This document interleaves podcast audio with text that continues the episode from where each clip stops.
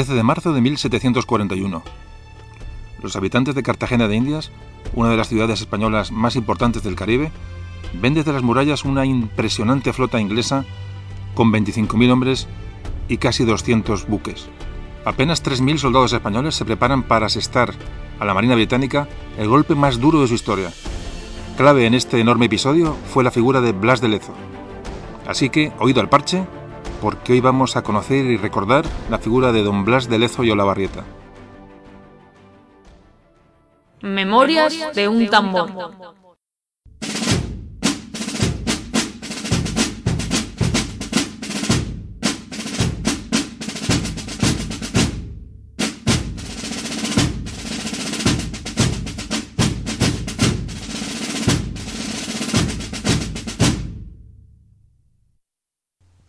Hola, ¿qué tal? Vamos a hablar de otro episodio de la historia de España. Y esta vez nos vamos a centrar en un personaje, en eh, don Blas de Lezo y Olavarrieta, un marino militar español, bueno, pues que, fue importante en la historia, que, que, realizó hechos de muchísima importancia y que vamos a, a tratar hoy aquí. Aunque imagino que muchos eh, le conoceréis, eh, vamos a repasar su vida y vamos a repasar su, todos sus hechos. Y comenzamos, como siempre, pues, repasando un poquito qué pasaba en España en la época en que Blas de Lezo desarrolla su, su actividad. Fundamentalmente hay que hablar de, de la Guerra de Sucesión Española. Blas de Lezo nació a últimos del siglo XVII y va a entrar, digamos, su vida a todas sus acciones durante el siglo XVIII. Bueno, pues en este momento es cuando se produce en España eh, el convulso cambio de dinastía, es decir, la dinastía de los Austrias se extingue y pasamos a la dinastía de los, Borbones. Fijaos qué hecho tan importante ocurre justo a principios del siglo XVIII. ¿Por qué sucede esto? Pues porque Carlos II, el último de los Austrias, muere sin descendencia. Una persona enfermiza, una persona... La historia ha hablado mucho sobre Carlos II, mm, pasó la historia con el nombre del hechizado. Un rey estéril, un rey con problemas físicos, de, eh, hablan de, mal, de, malformaciones, enfermedades congénitas. Todo esto evidentemente debido al alto grado de consanguinidad que tenía este rey. Hay que ver que ya simplemente su padre, Felipe IV, eh, se casó con su sobrina. No, pero esto, todas estas mezclas de entre, familiares que eran muy comunes en los Austrias, bueno, pues acabaron derivando, como decimos, en una, bueno, en Carlos II, bueno, pues en un, en un personaje realmente, realmente peculiar y cuya salud y cuyo estado físico no era el idóneo. El caso es que Carlos II va a morir sin descendencia. Y esto va a causar en Europa, pues, un, bueno, pues, pues una, una, incertidumbre tremenda porque ¿quién iba a hacerse cargo de las posiciones que teníamos, ya no solamente en Europa, sino lo que era América? Es decir, potencialmente España era un, una perita en dulce y a ver quién era el que se llevaba el, el gato al agua. De hecho, fijamos que ya en Europa, al ver la debilidad España está en franca debilidad. Ya con Felipe IV España cayó, bueno, en unas sucesivas bancarrotas, las guerras en Europa nos, nos asolaron, la famosa guerra de los 30 años. Es decir, España está en un momento absolutamente desastroso. Eh, no tenemos apenas flota, eh, hablamos de que tenemos apenas 3, 4, 5 buques para, para, para eh, proteger todo el, enorme territorio del que éramos dueños. Es decir, la situación era tremenda, no había comunicación con América, los ejércitos se desangraban en los campos de Europa, un auténtico desastre. Y se veía llegar el fin. Pero estaban todas las, potencias europeas, bueno, pues como alimañas esperando la caída de España, pues para repartirse sus, despojos. Fijaos, tanto es así que, que las potencias europeas, eh, Inglaterra, Austria, Francia, Holanda, intentaron por dos veces hacer un tratado, dos tratados de partición, es decir, dos tratados de repartirse entre ellos los, todas las posesiones que tenía España, pues, pues en tanto Europa como en América. Carlos II bueno, detecta este, detecta este, este asunto. Hay que decir que a Carlos II luego la historia la ha tratado muy mal, como una persona inválida, una persona in, incompetente, bueno, mm, enferma, como antes decíamos, pero hay otras, otras corrientes que no le dan, eh, no le hacen caer tan bajo. Eh, hablan que tenía un sentido de Estado importante, que se apoyó en válidos y que realmente mantuvo, mantuvo el gobierno y mantuvo cierta, cierta serenidad y cierta, y cierta lógica ¿no? en, sus, en sus actos. Bueno, hay dos versiones, realmente no me voy a decantar por ninguna de ellas, pero lo que sí es cierto es que Carlos II o sus validos le informaron de estos tratados de partición que repartían ya digo, al no tener, no tener España la descendencia directa a Carlos II, buscaban, eh, buscaban eh, herederos a la corona española, digamos, de una manera no artificial, pero prácticamente, ¿no? Todo muy interesado con la idea de repartirse nuestros territorios en Italia, nuestros territorios en América. Es decir, estamos abocados al desastre. España se entera de que estos tratados de partición se están produciendo y evidentemente lo rechaza. Y, pero el problema persiste porque Carlos II sigue sin descendencia había un, un candidato a la corona que al final, eh, bueno, es uno de los que eran fruto de un tratado de partición, José Fernando de Baviera, que al final eh, Carlos II eh, parece ser que al final lo medio acepta, pero esta, esta persona muere, este José Fernando muere y nos quedamos sin candidato al trono, al trono de España. Bueno, pues aquí se, producen, se precipitan los, acontecimientos y Carlos II, por supuesto, sigue sin, descendencia y cuando, bueno, cuando se acerca la hora prácticamente sabe que va a morir porque, porque es una persona muy enfermiza, una persona que detecta cuando le llega su hora va a tomar una decisión que va a convulsionar Europa y es ceder el trono de España a Felipe d'Anjou, nieto de Luis XIV. Es decir, España va a ceder sus posesiones, va a dar la posibilidad de, bueno, de coger las riendas del, imperio español realmente a los borbones, a los franceses.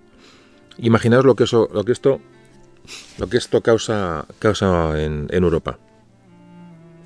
Inglaterra y Holanda, evidentemente, y Austria Dicemos, a ver, eh, con España y Francia aliados, España, España que potencialmente era importante, puesto que tenía sus territorios en América, y Francia como una potencia militar en auge en Europa, juntando las dos coronas, imaginemos que, España y Francia se juntan en ese momento, bueno, hubiera sido una superpotencia que hubiera prácticamente aniquilado al resto de potencias, eh, de potencias europeas, lo cual era, era inadmisible. A Francia le vino muy bien porque eliminaba la, la, insistente, el insistente dominio de los Austrias en Europa, la, la unión de España con Austria, todo puede ir bien para Francia en caso de que esto, esto se llevara a cabo. Pero el miedo de las potencias europeas a la unión de España con Francia bajo una misma corona mm, supuso la, guerra, lo que se llamó la guerra de sucesión española. Tanto Inglaterra como Austria como Holanda, eh, bueno, mm, apoyaron al candidato al archiduque Carlos de archiduque Carlos de Austria, que sería el bando austracista, mientras que, bueno, España y Francia pues apoyaban al candidato que propuso Carlos II, Felipe d'Anjou, aquel que reinaría en España como, como Felipe V y el primer Borbón en la historia de España. No vamos a entrar en la guerra de sucesión porque es una guerra larga, una guerra que fue muy cruenta, considerada como la Primera Guerra Mundial. Eh, mucha mortandad en Europa, realmente Europa quedó absolutamente desgastada después de esta guerra por la sucesión al trono, al trono de España. En la península también hubo, hubo mucho movimiento de tropas, hubo batallas en prácticamente en toda la península entre partidarios de, los, de, la Casa de Austria y partidarios de la Casa de Borbón. Eh, ya digo que es un tema, un tema complejo, largo, y bueno, como vamos a hablar de Blas pues tampoco puedo entrar en más. Simplemente que sepáis que sepáis que esto estaba ocurriendo en los primeros momentos que Blas de Lezo estaba, bueno, pues estaba desarrollando su, su actividad, ¿no? Bueno, esta guerra acabó, evidentemente, como todos sabéis y todos imagináis, los, eh, la Casa de Borbón empezó a reinar en España. Y esto supuso un cambio grande, un cambio grande porque, bueno, España estaba agotada, como antes decíamos, España, sobre todo, la flota tenía, que es lo que aquí nos interesa, porque vamos a hablar, vamos a hablar de Marina, vamos a hablar de, Blas de Lezo, la flota estaba absolutamente agotada, apenas teníamos, como antes decíamos, teníamos eh, navíos, y la llegada de Felipe V al, trono de España va a suponer bueno, una inyección pues, de cordura, de, bueno, de de reorganización del, imperio español, enseguida va a potenciar la economía, va a, potenciar la hacienda, va a potenciar, va a evidentemente es un gobierno muy, muy, muy centralizado, muy centralista, el que, el que ejerce Felipe V, pero va a salvar a España del abismo. Va a salvar a España del abismo, va a rehacer la flota, como digo, va a rehacer el comercio con América, va a olvidarse de Europa, Felipe V lo que hace es olvidarse de Europa y vuelve la, después de, de Tratado de Utrecht, después del final de la guerra de, de la guerra de sucesión, prácticamente nuestras posesiones en Europa quedan, quedan limitadas a la mínima, a la mínima expresión y eh, vuelve a la cara América, donde estaba potencialmente la riqueza, donde estaba, donde estaba nuestro imperio, donde estaba donde estaban las posibilidades de expansión. ¿no? Entonces, para esto es fundamental rehacer la flota. Y esa política de, de, de, de volver a, ser la potencia que éramos marítima, pues la que va a ejercer, a ejercer Felipe V con, bueno, con sucesivas medidas que, bueno, que luego probablemente vayamos, eh, las seguiremos comentando. Bueno, pues esta es la situación de España. Eh, cambio de dinastía, momento importantísimo en la historia de España. Eh, entra un Borbón, que realmente en teoría iba a ser un títere de su abuelo, de, Luis XIV. Pero realmente no fue así. Felipe V nunca fue un títere de, su abuelo, para nada. Enseguida cogió conciencia de, lo que, de lo que estaba haciendo, del reino que estaba mandando. de la gente que hay aquí, de la inercia enorme que tenía España y, Felipe V fue un rey de España, no fue un títere de Francia, para nada, en absoluto. Aunque hubo pactos de familia, que alguna vez hemos, hemos comentado en otros podcasts, evidentemente eran, eran, la, misma, la misma dinastía, pero tuvo una, autonomía mm, grande, enorme, y España empezó a resurgir. España, digamos que tuvo un siglo más de, conservación de su imperio y de, estabilidad gracias a, a la llegada de los, Borbones y la reorganización de, ya digo, de economía, de ejército, etcétera. Bueno, esto es un punto de vista, evidentemente, que, que, la mayoría de los historiadores comparten, eh, pero bueno, el caso es que, es que los hechos son los que son y dice, España mm, se empezó a rehacer después del, del, declive de los últimos años de los, de los Austrias. Y poco más eh, que contar en cuanto a, los antecedentes eh, o a, la introducción histórica en España. Enseguida vamos a pasar a hablar de del Lezo, que, bueno, que, que, nació, como digo, en los últimos años del siglo XVII y vivió toda esta época de joven, empezó, vivió esta guerra de sucesión. En la guerra de sucesión desarrolló los primeros combates, las primeras actividades militares. Y, bueno, y más o menos hemos entrado en, en harina con, el, con esta pequeña explicación.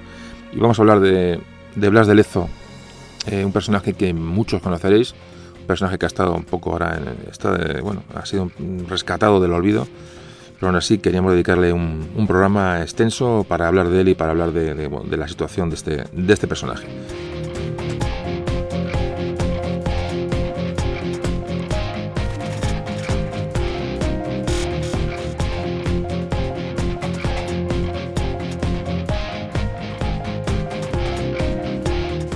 Bueno, y después de esta introducción de, que hemos hecho eh, a la historia de España, como siempre, pues hoy tenemos otra pequeña sorpresa porque tenemos otro invitado. Entonces, bueno, eh, fijaos, antes que yo presentarle, se va a presentar él mismo, a ver si, a ver si os suena la voz. Esto no es Esparta, pero poco le falta. Esto no es Orán, esto no es Pasajes, esto no es, eh, no sé, Génova y esto no es Cartagena. Pero de todos esos sitios vamos a hablar porque vamos a hablar de de Blas de Lezo.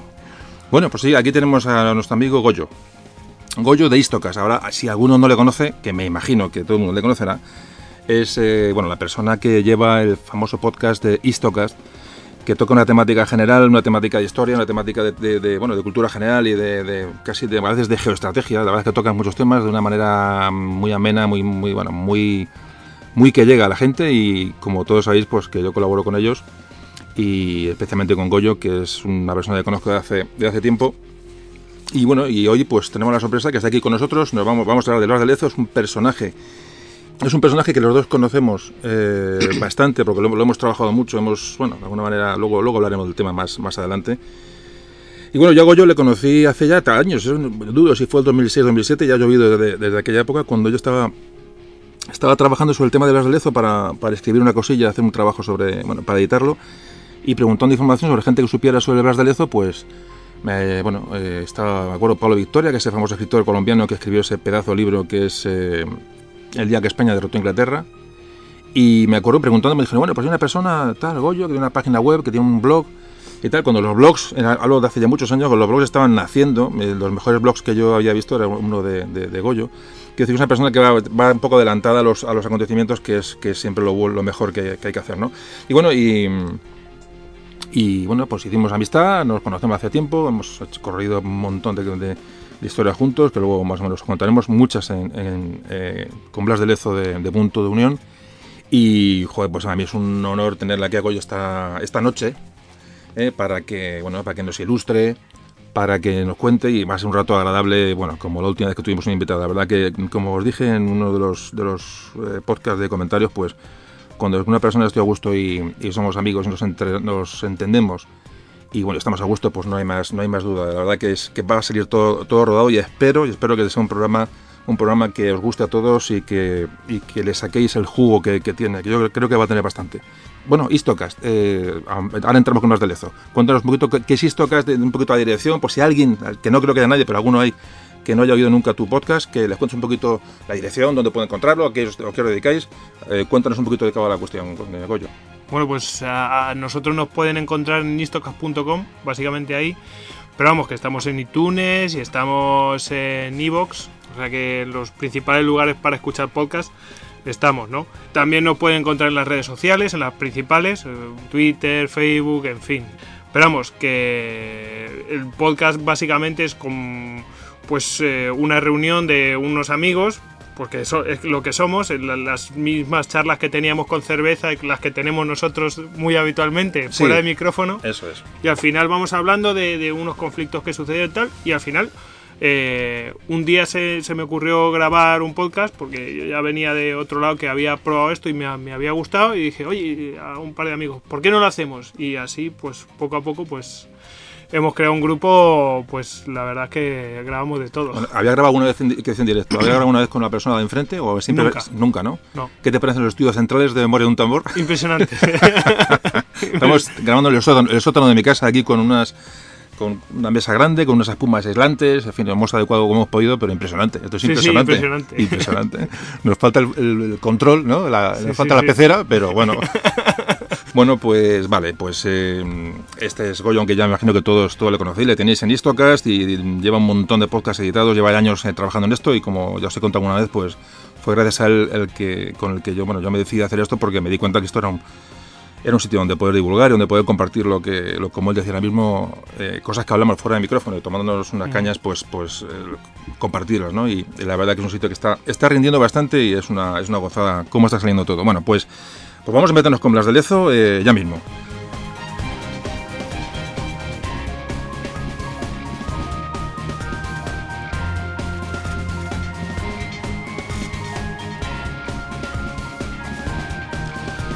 Bueno, Goyo, vamos a hablar de, Don Blas de Lezo y, Olavarrieta, este personaje que, vamos a tratar hoy en, profundidad. Eh, bueno, o, no profundidad, es me imagino que muchos oyentes ya habrán, sabrán quién es Lezo, porque es un personaje que ya está bastante, afortunadamente se ha rescatado y, está, y es muy conocido en España.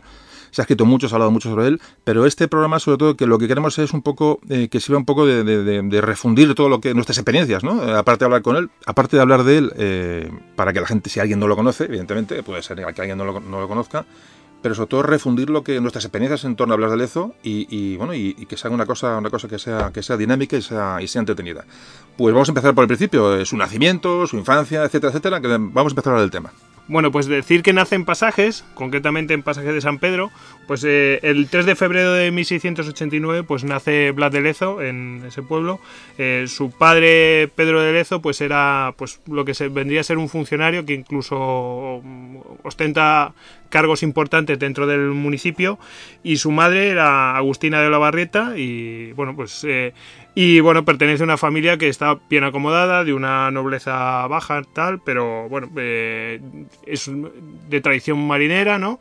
Y bueno, pues eh, en un pueblo eminente eminentemente marinero. Como tiene buenos estudios, o sea, le, empiezan, lo, van incorporando a, pues primero a estudiar y tal, porque pueden esa familia, termina enrolándose eh, como guardia marina al servicio del conde de Toulouse. Bueno, aquí mm, en la introducción que has hecho de cómo es la situación y tal, pues eh, viene a decir que, eh, que, España no tenía flota en ese momento, era una situación muy grave. Entonces, eh, un camino para hablar de Lezo era enrolarse en la flota francesa, que era la que realmente tenía posibilidades. Y bueno, pues. Que iba a decirte que, que lo hemos repetido alguna vez en alguno de los podcasts, que, que era muy típico en esta época bueno, este, en este caso España no tenía flota, que no tenía, no tenía prácticamente, bueno, tenía, quiero recordar que cuando acaban los Austrias tenía un par de navíos o tres y unas cuantas, y unas cuantos galeones, ¿no? Lo de Rande. Sí, lo que quedó, lo, Rande, lo que quedó, en, Rande, quedó en Rande. Lo que quedó en Rande, en, eh, Galicia. Bueno, pero mm, hay que decir que, que, era muy común que eh, muchos marinos eh, se, se, alistaran o, o, pasaran a servir al rey de otro, de otro país. Aquí en España nos ocurrió, por ejemplo, que después pasó con, con Malaspina, por ejemplo, que era un, un italiano que, que, bueno, estuvo en la, la, Armada Española como uno más y más uno de los de, los de élite.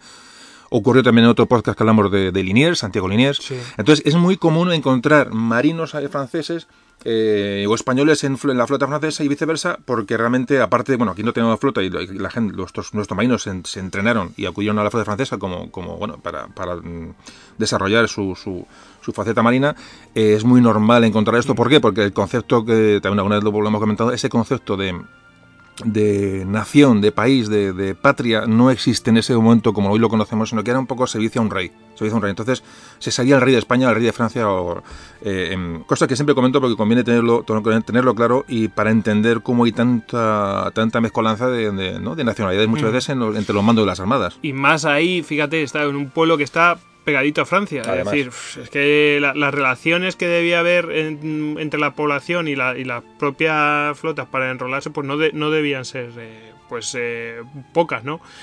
Mm, decir que no solamente es eso, además de la afiliación que podía haber entre, la- la- entre los dos reinos, entre el reino de España y el reino de Francia, es que también hay situaciones de, de cual pues un español se va a servir al zar de Rusia, y, Mm. o sea que era muy común Sí, eh, sí. dar servicio, buscarse la vida y dar servicio a otras, a Sí, aquí otras cuando, naciones. cuando se creó la Academia de Guardia Marina vinieron la élite de la, de la nobleza rusa, por ejemplo, se vino, se vino a Cádiz a estudiar, ¿no? Según Claro. tengo entendido. Bueno, eh, que un poco que coges el concepto de, de este, de este asunto. Pues eso, con 12 años, en 1701, pues entra en la, en la Marina francesa. He dicho conde de Toulouse que es Alejandro de Borbón, hijo de Luis XIV, el, el rey Sol. Y has dicho Eh, con 12 años. Sí, sí, con 12 años. Ujú. O sea, y, pero eso es muy común, ¿eh? Es decir, en la, el- vamos, cu- cualquiera pueden ir a Master a Commander y ver que niños son guardia marinas y están dando órdenes a, a viejos. Sí. tal. Pero vamos, que era la edad de entrada en la marina porque es que no, no eran los tiempos que son ahora. Que a los chavales hay que sacarlos de casa. Sí, exacto. Hay que, hay que- hay que echarles, ¿no? De- Sí, sí.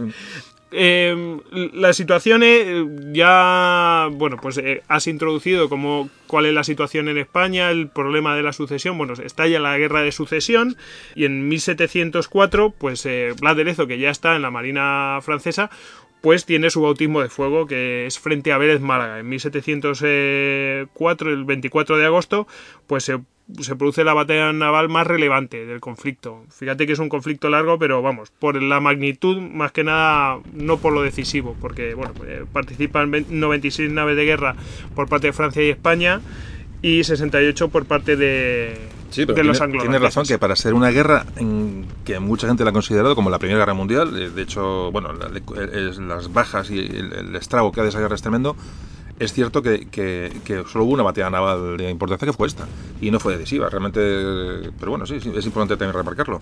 ¿Y qué pasó en la, en la batalla? quedó inconclusa, básicamente. Ah, inconclusa, pero bueno, 1500 eh, muertos eh, franceses y españoles y Sí. 2700 bajas Sí, de... Exactamente, inconclusa para nosotros, estamos ahí contándolo. Claro, Sí, eh, ya sabéis, eh, eh, José Carlos en la, en la batalla de Trafalgar explica lo que era una batalla naval perfectamente, entonces eso es un infierno total y no puedes escaparte para ningún lado. Es lo que toca y bueno, pues queda inconclusa.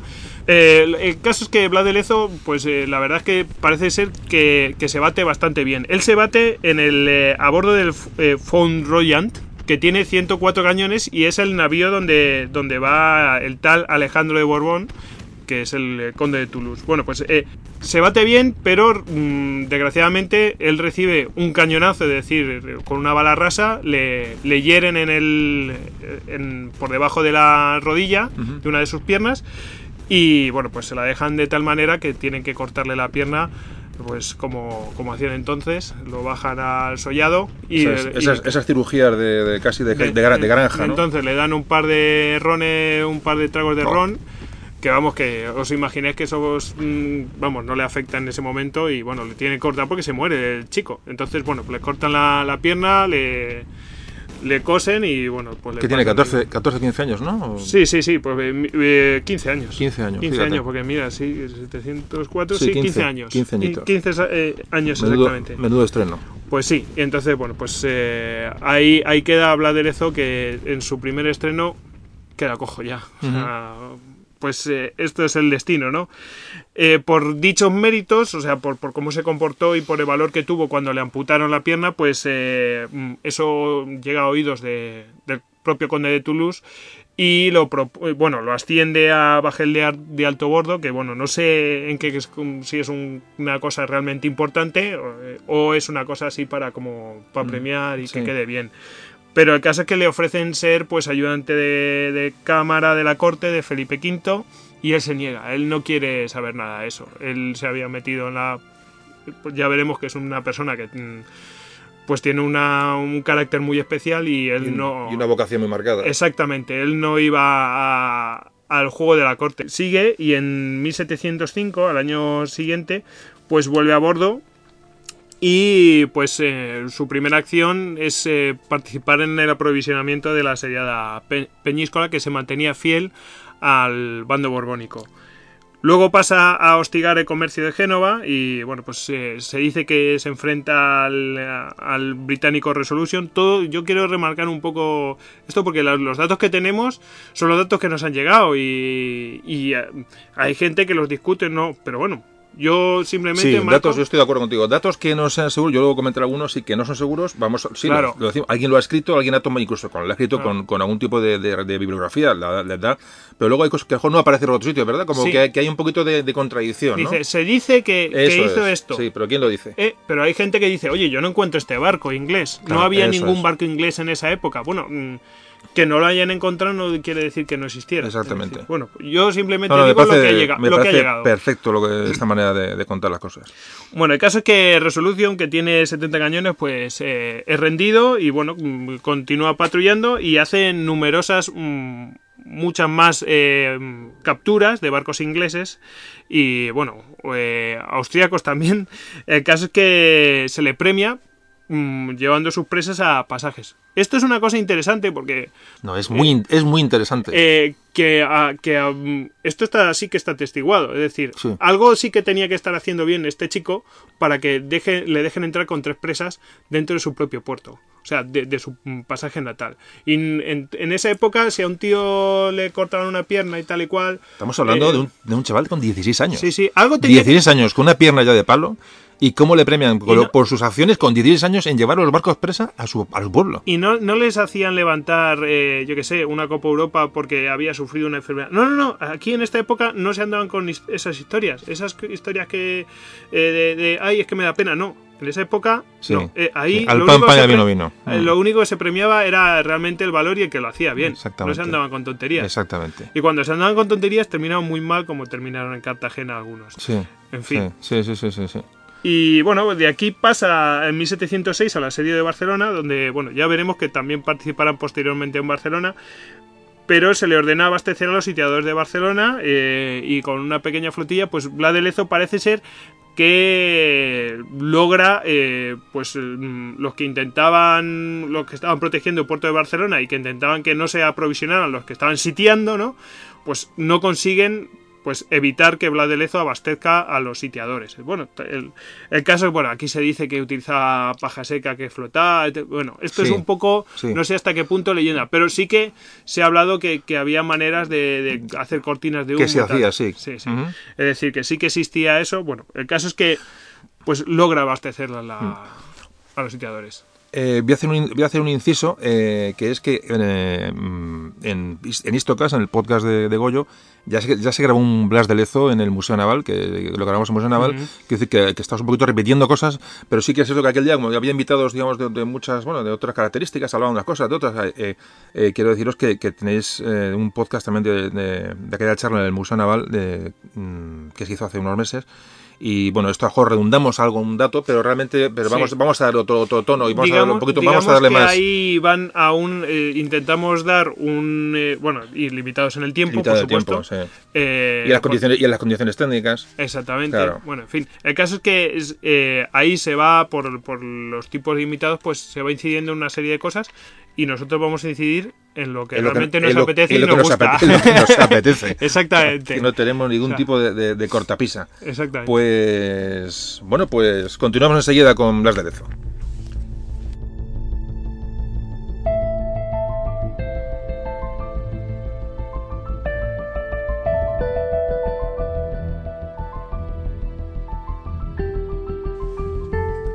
Bueno, estábamos. eh, ab- acababan de abastecer a los, a los sitiadores de, de Barcelona y donde se le destaca por primera vez es en el fuerte de eh, Santa Catalina de Tolón.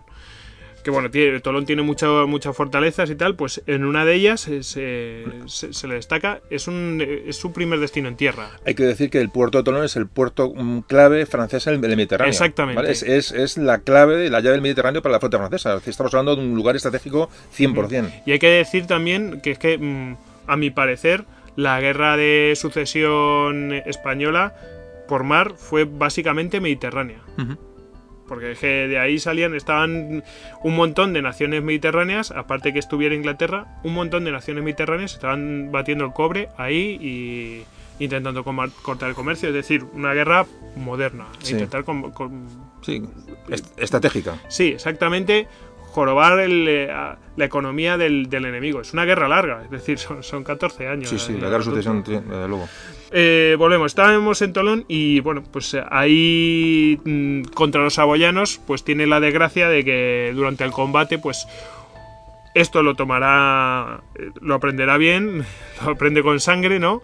Y una bala de cañón golpea contra la fortaleza y una esquirla, como si fuera la, las- la- la madera La y astilla de los la barcos. astilla de la madera, pues eso, lo mismo, golpea y se le, se le aloja una esquirla de la propia fortaleza en el, en el ojo.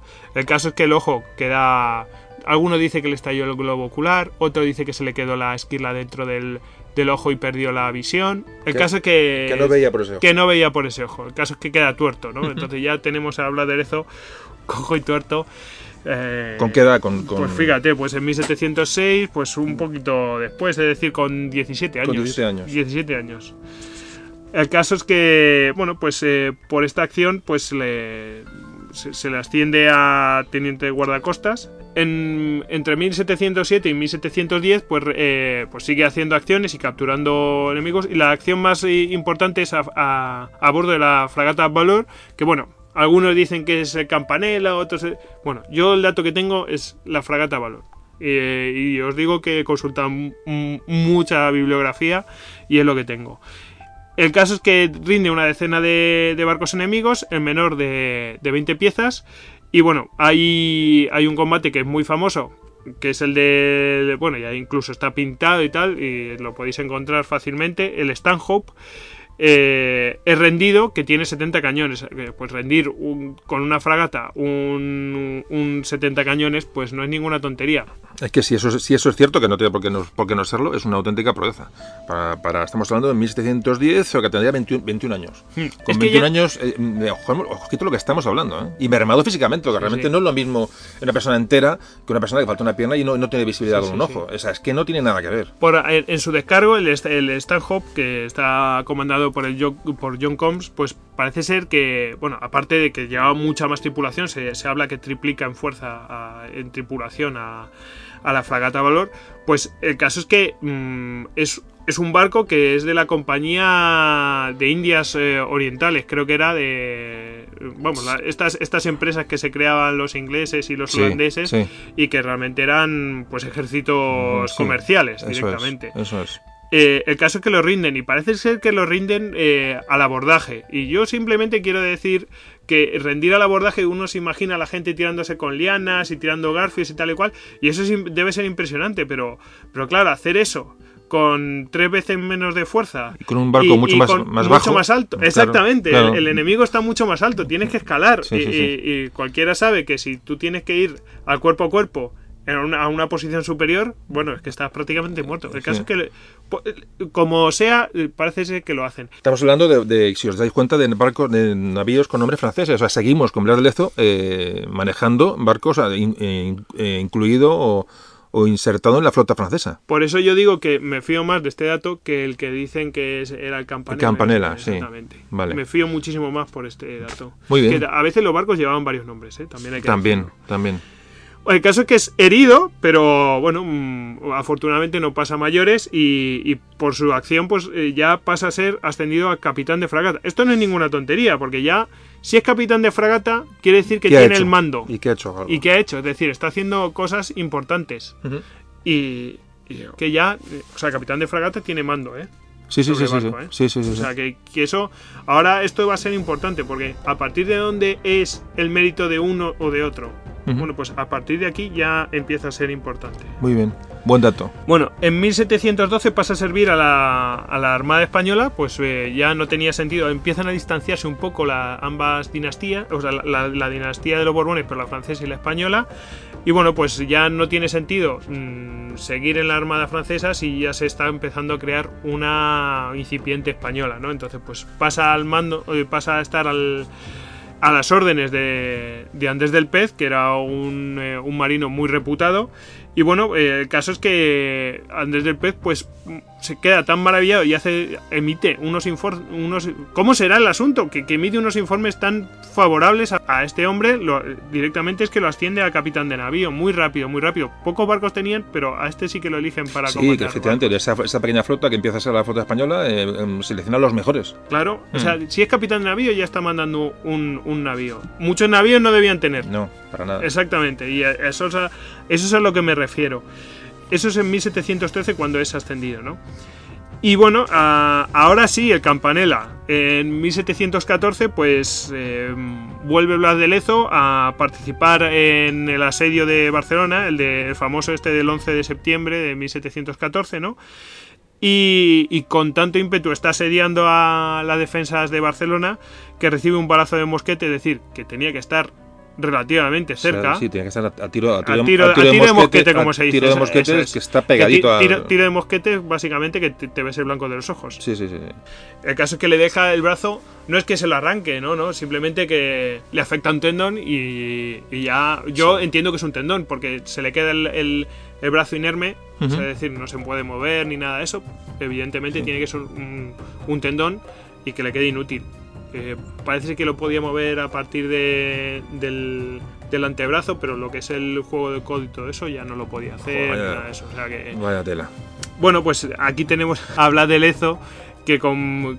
¿Cuántos de? 25 años, pues 25 está años. tu- tuerto, cojo y manco. O sea Bueno, que. bueno. Fenomenal. No, aparte de eso, ahora mismo yo, eh, luego hablaremos un poco sobre el tema, pero yo creo que, que una persona, eh, aunque hablemos del siglo XVIII, eh, un chaval de 25 años, porque no sería muy bravo, muy lo que tú quieras, pero no te deja, no deja de tener la edad que tenía 25 años, con esos problemas de eh, tuerto, cojo y manco, la- el carácter tuvo que afectarle, como yo estoy convencido. O sea, Sí. tuvo que ser una persona de un carácter No, no, es- peculiar. y, y se nota en su carácter después cuando vemos donde más eh, hay testimonio de su propio del carácter de Blas de Lezo es, es que era un tipo pues que no que no era fácil de tratar Ujú. que esas cosas afectan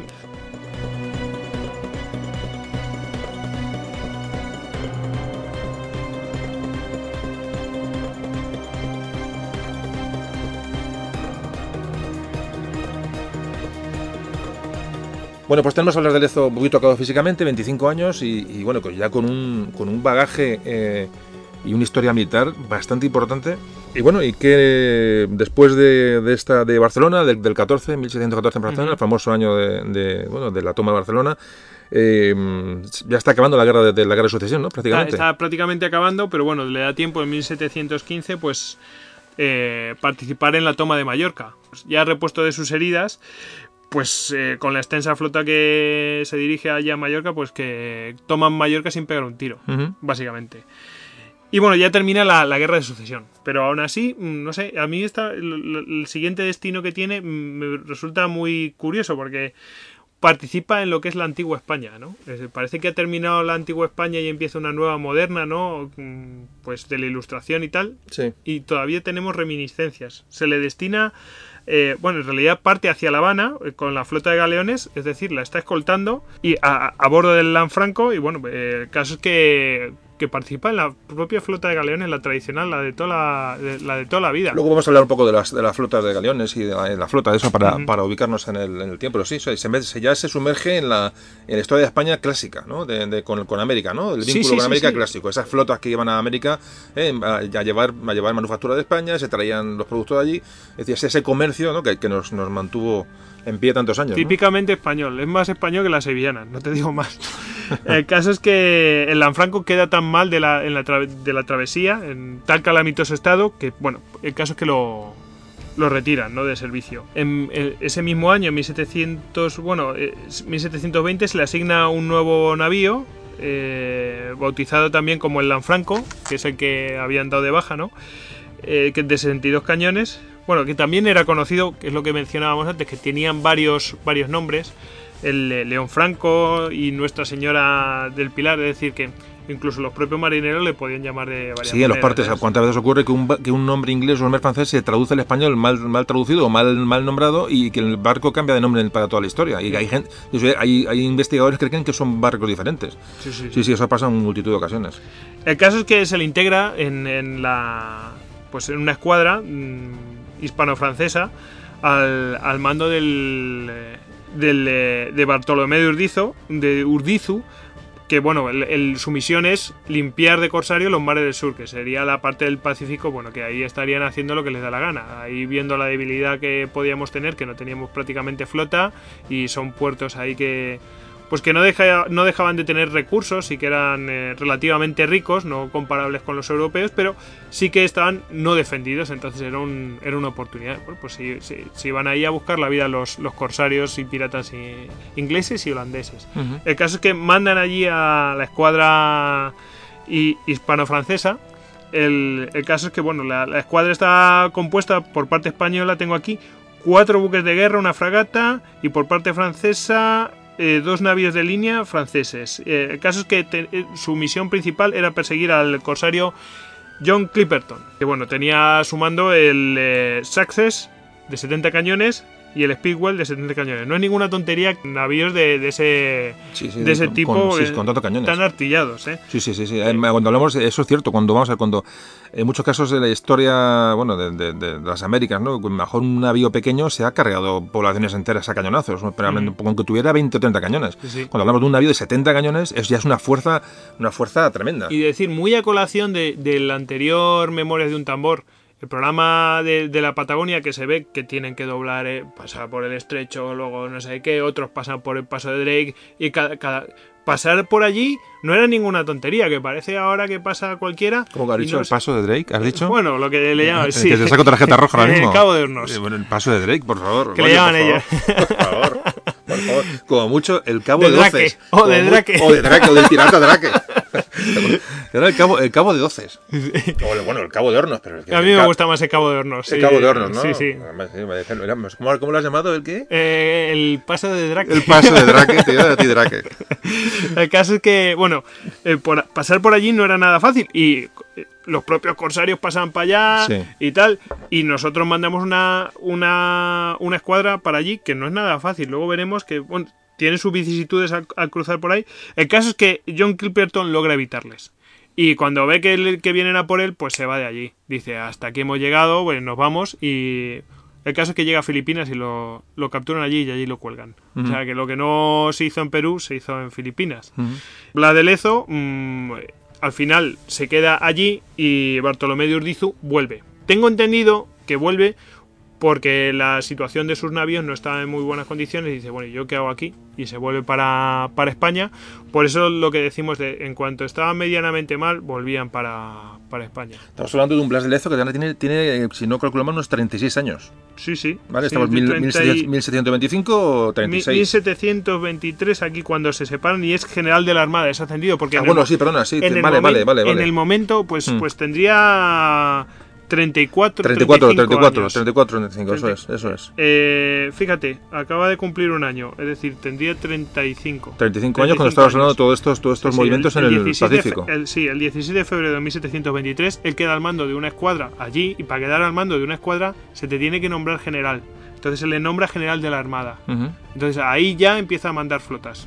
Hasta entonces era segundo eh, por debajo de Bartolomé. Una flota en el Perú, ¿no? En el puerto del Callao, imagino, ¿no? bueno, que decimos una flota. Bueno, una flota sí, bueno, la, una- la de Trafalgar. Sí, sí, no, pero una flota, evidentemente, claro, es, la, es su la responsabilidad en la zona, eh, tenga los barcos que tenga. Exactamente. Después em, veremos en qué consiste esa flota. Ujú. En 1725, eh, dos años después, pues eh, de ahí estando en el Perú, pues contrae matrimonio con Josefa Pacheco de Bustos y un año más tarde, pues tendría su primer hijo llamado también eh, Blas. Decir que tiene siete hijos. No vamos a entrar en los nombres de los hijos, no sé cómo lo, si quieres nombrarlos, pero No, vamos, no, yo no- yo lo me que no parece anecdótico. Decir Sí. que tiene siete hijos, es decir que No, lo que tú quieras, ¿eh? Si lo quieres nombrar, pero vamos, que mm, sin problemas. que bueno, que él también combatió en, otros lados, hacía otras conquistas. Eh, el caso es que, bueno, pues a- al mando de la flota del Pacífico, que vamos a decir exactamente cuánto se trataba, pues eh, tenemos que, que tenía tres o cuatro navíos de guerra, es decir, eh, muy poca cosa. Incluso tuvo que desguazar una, una fragata y bueno, lo- el caso es que los comerciantes tenían una deuda con, pues, eh, con el rey de España eh, y votaron, para saldar la deuda, votaron un par de navíos más.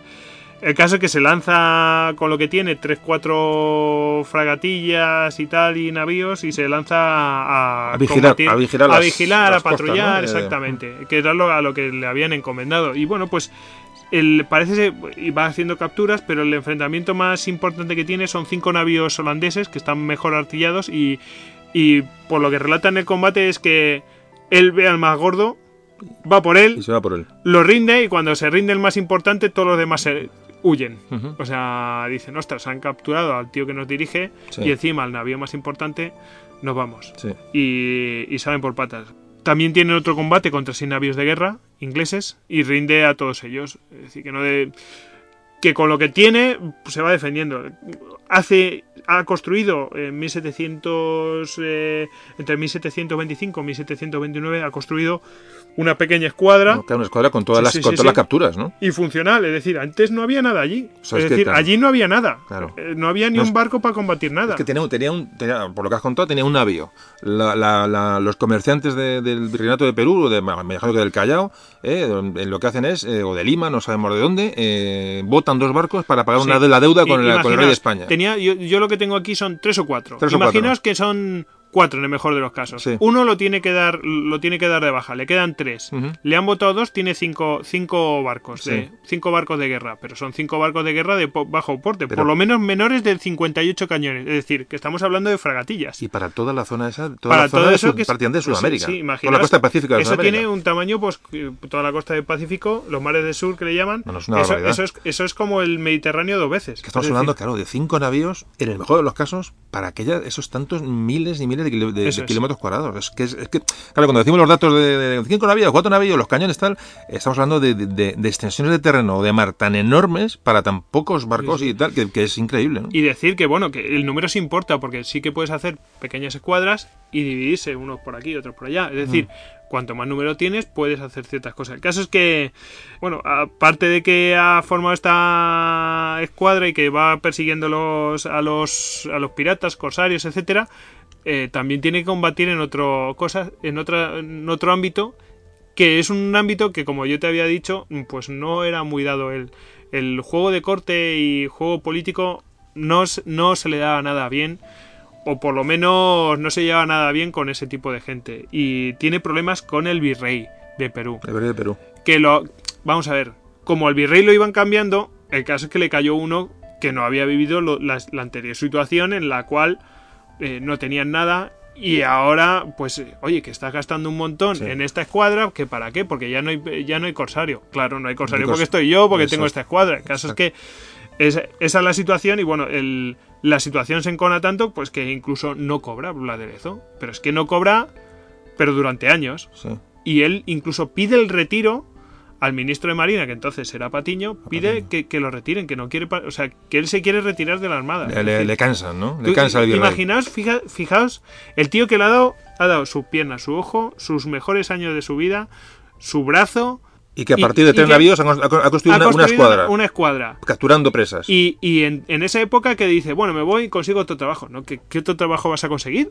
Explícamelo. Pero es que además Un creo- cojo tuerto y manco, en esa época, ¿qué otro trabajo va a conseguir? ¿Qué tiene que suceder para que el tío intente abandonar la, Sí, sí, la marina. la marina? Es decir, es una cosa vocacional. Tiene, o sea, tiene que Sí. estar totalmente deprimido o Sí, sí, descorazonado. Sí, sí, sí, sí, sí.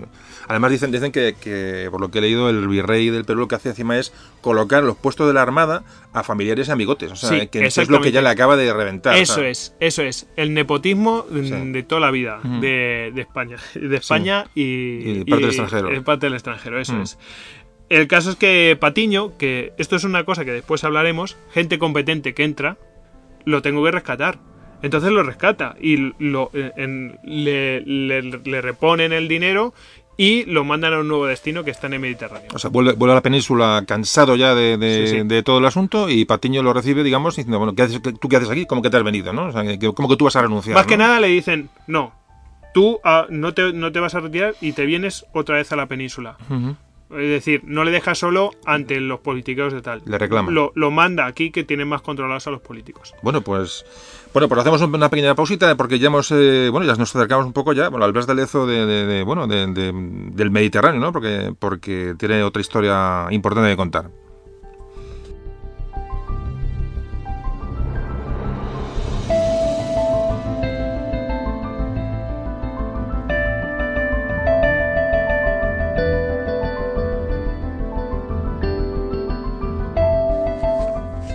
Bueno, pues tenemos a Don Blas de Lezo ya en, de vuelta a, a la península, donde, Patiño, el ministro Patiño, el ministro de la Armada Patiño, que luego hablaremos un poquito sobre el tema, eh, bueno, prácticamente le, le saca de donde, del, del pozo que se había metido en, en el virreinato de Perú y bueno, y sabe de su valía y le va, le va a dar, le va a encomendar nuevas, nuevas misiones. Bueno, le doy un poquito a esto, Goyo, le doy- me hablo un poquito yo ahora, ¿te parece? Sí, sí, te, sí, sí, te vas a quedar, te vas a quedar sin, sin fuerzas. Bueno, pues la verdad es que nos gusta mucho el tema, por eso estamos hoy hemos coincidido, porque los dos nos gusta mucho y hemos hablado mucho de esto, muchísimo, muchísimo. Los hablar del Lezo lo tenemos absolutamente triado. Y bueno, pues mm, como decimos, ya está, ya vuelve, vuelve a la península, entonces eh, Patiño le nombra jefe de la escuadra del Mediterráneo, ojito lo que ya lo que estamos hablando. Y al año siguiente estamos hablando de 1730. Ahora tiene Blas de Lezo 3, 30, 41 años. Vamos un poco dando cronologías de edad porque pasan los años y, es importante dar la, edad del, personaje. Ojo que el ser jefe de escuadra del Mediterráneo estamos hablando de los tres o cuatro cargos más importantes dentro del escalafón militar dentro de la Marina. Sí, por Es supuesto, claro. Y además con el problema que había con, con- con los turcos, con los piratas de, de Orán, con, la- con Italia, con, vamos, con, y la flota del Mediterráneo, del Mediterráneo era hecho, básica. para que veáis lo- la importancia, a Nelson creo que dentro de la de lo que es la Royal Navy es que era tenía ese puesto. Tiene el Es puesto de decir, jefe de la escuadra mediterránea. Eso es. Sí, sí, es decir, estamos hablando de que era Un jefazo. un jefazo. Sí, eso sí, es. Claro, claro.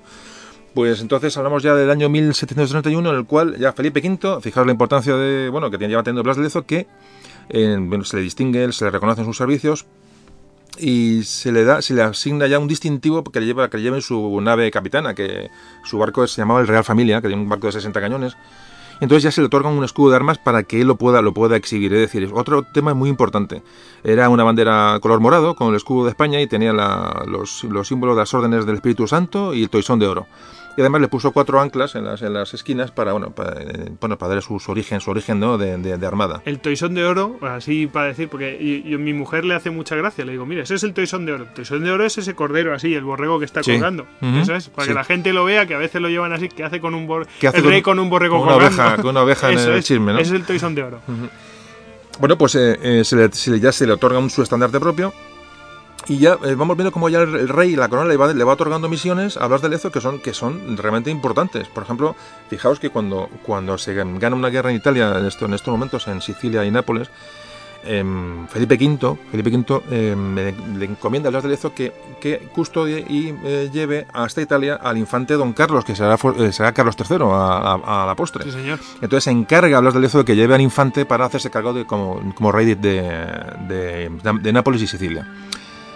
Otro año, en ese mismo año, 1731, ocurre el famoso afer de los, de los 2 millones de pesos que nos deben los, el Banco de San Jorge de Génova.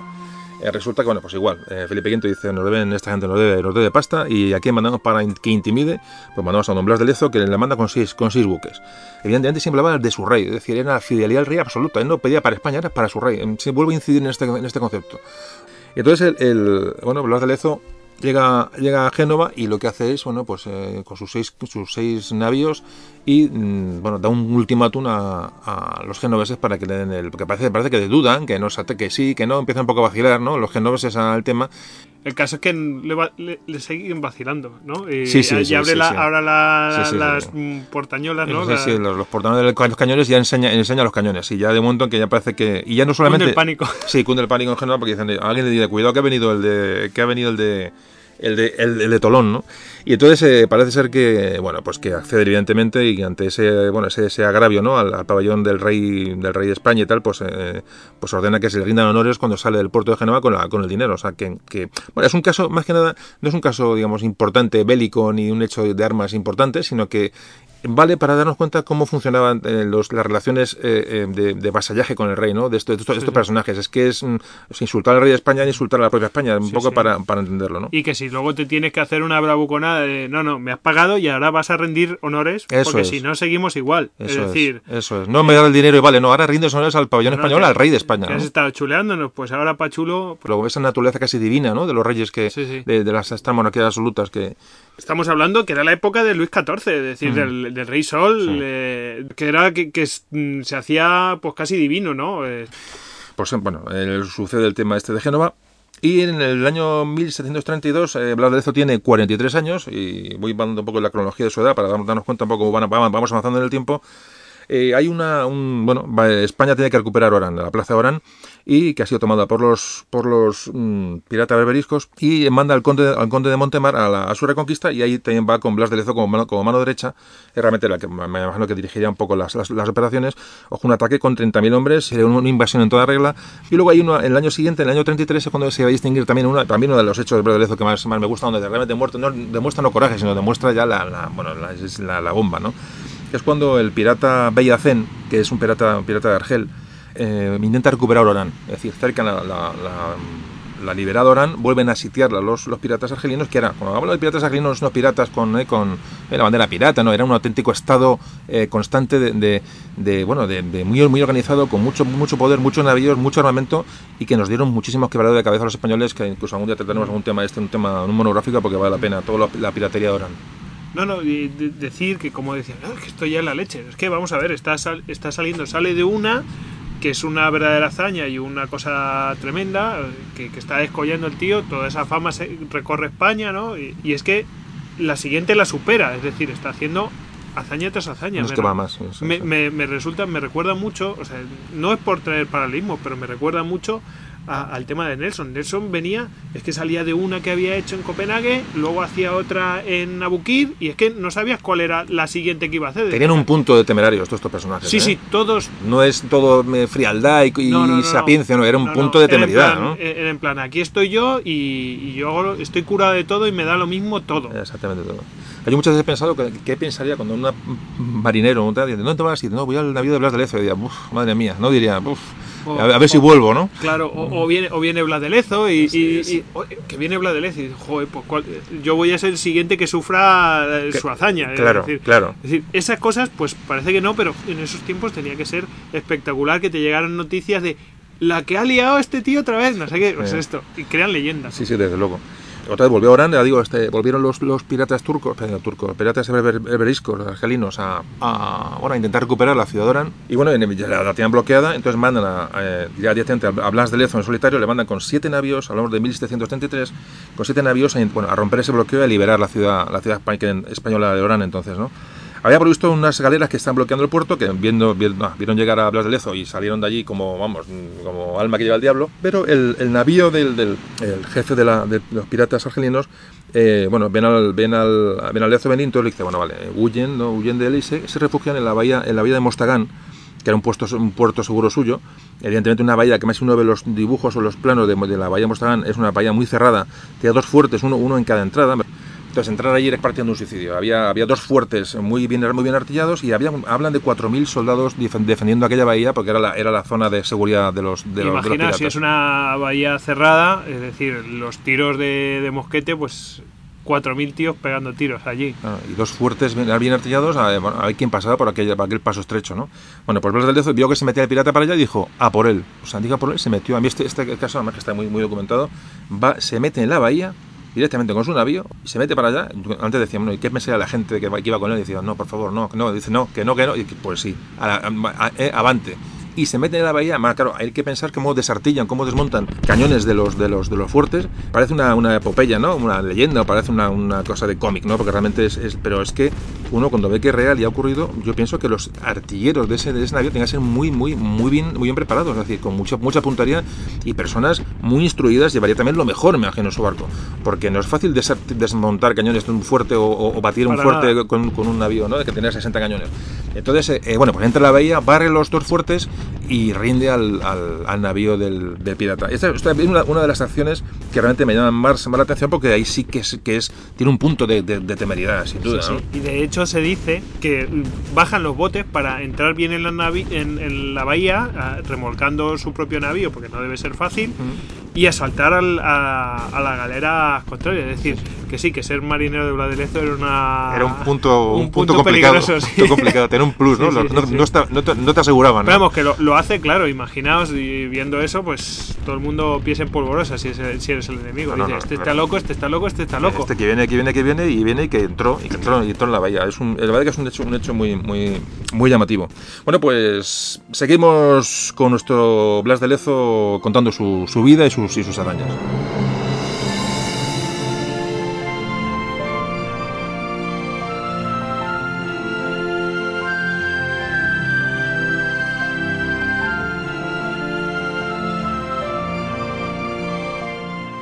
Bueno, pues continuamos. Estamos en 1737. Eh, Blas de Lezo tiene 48 años.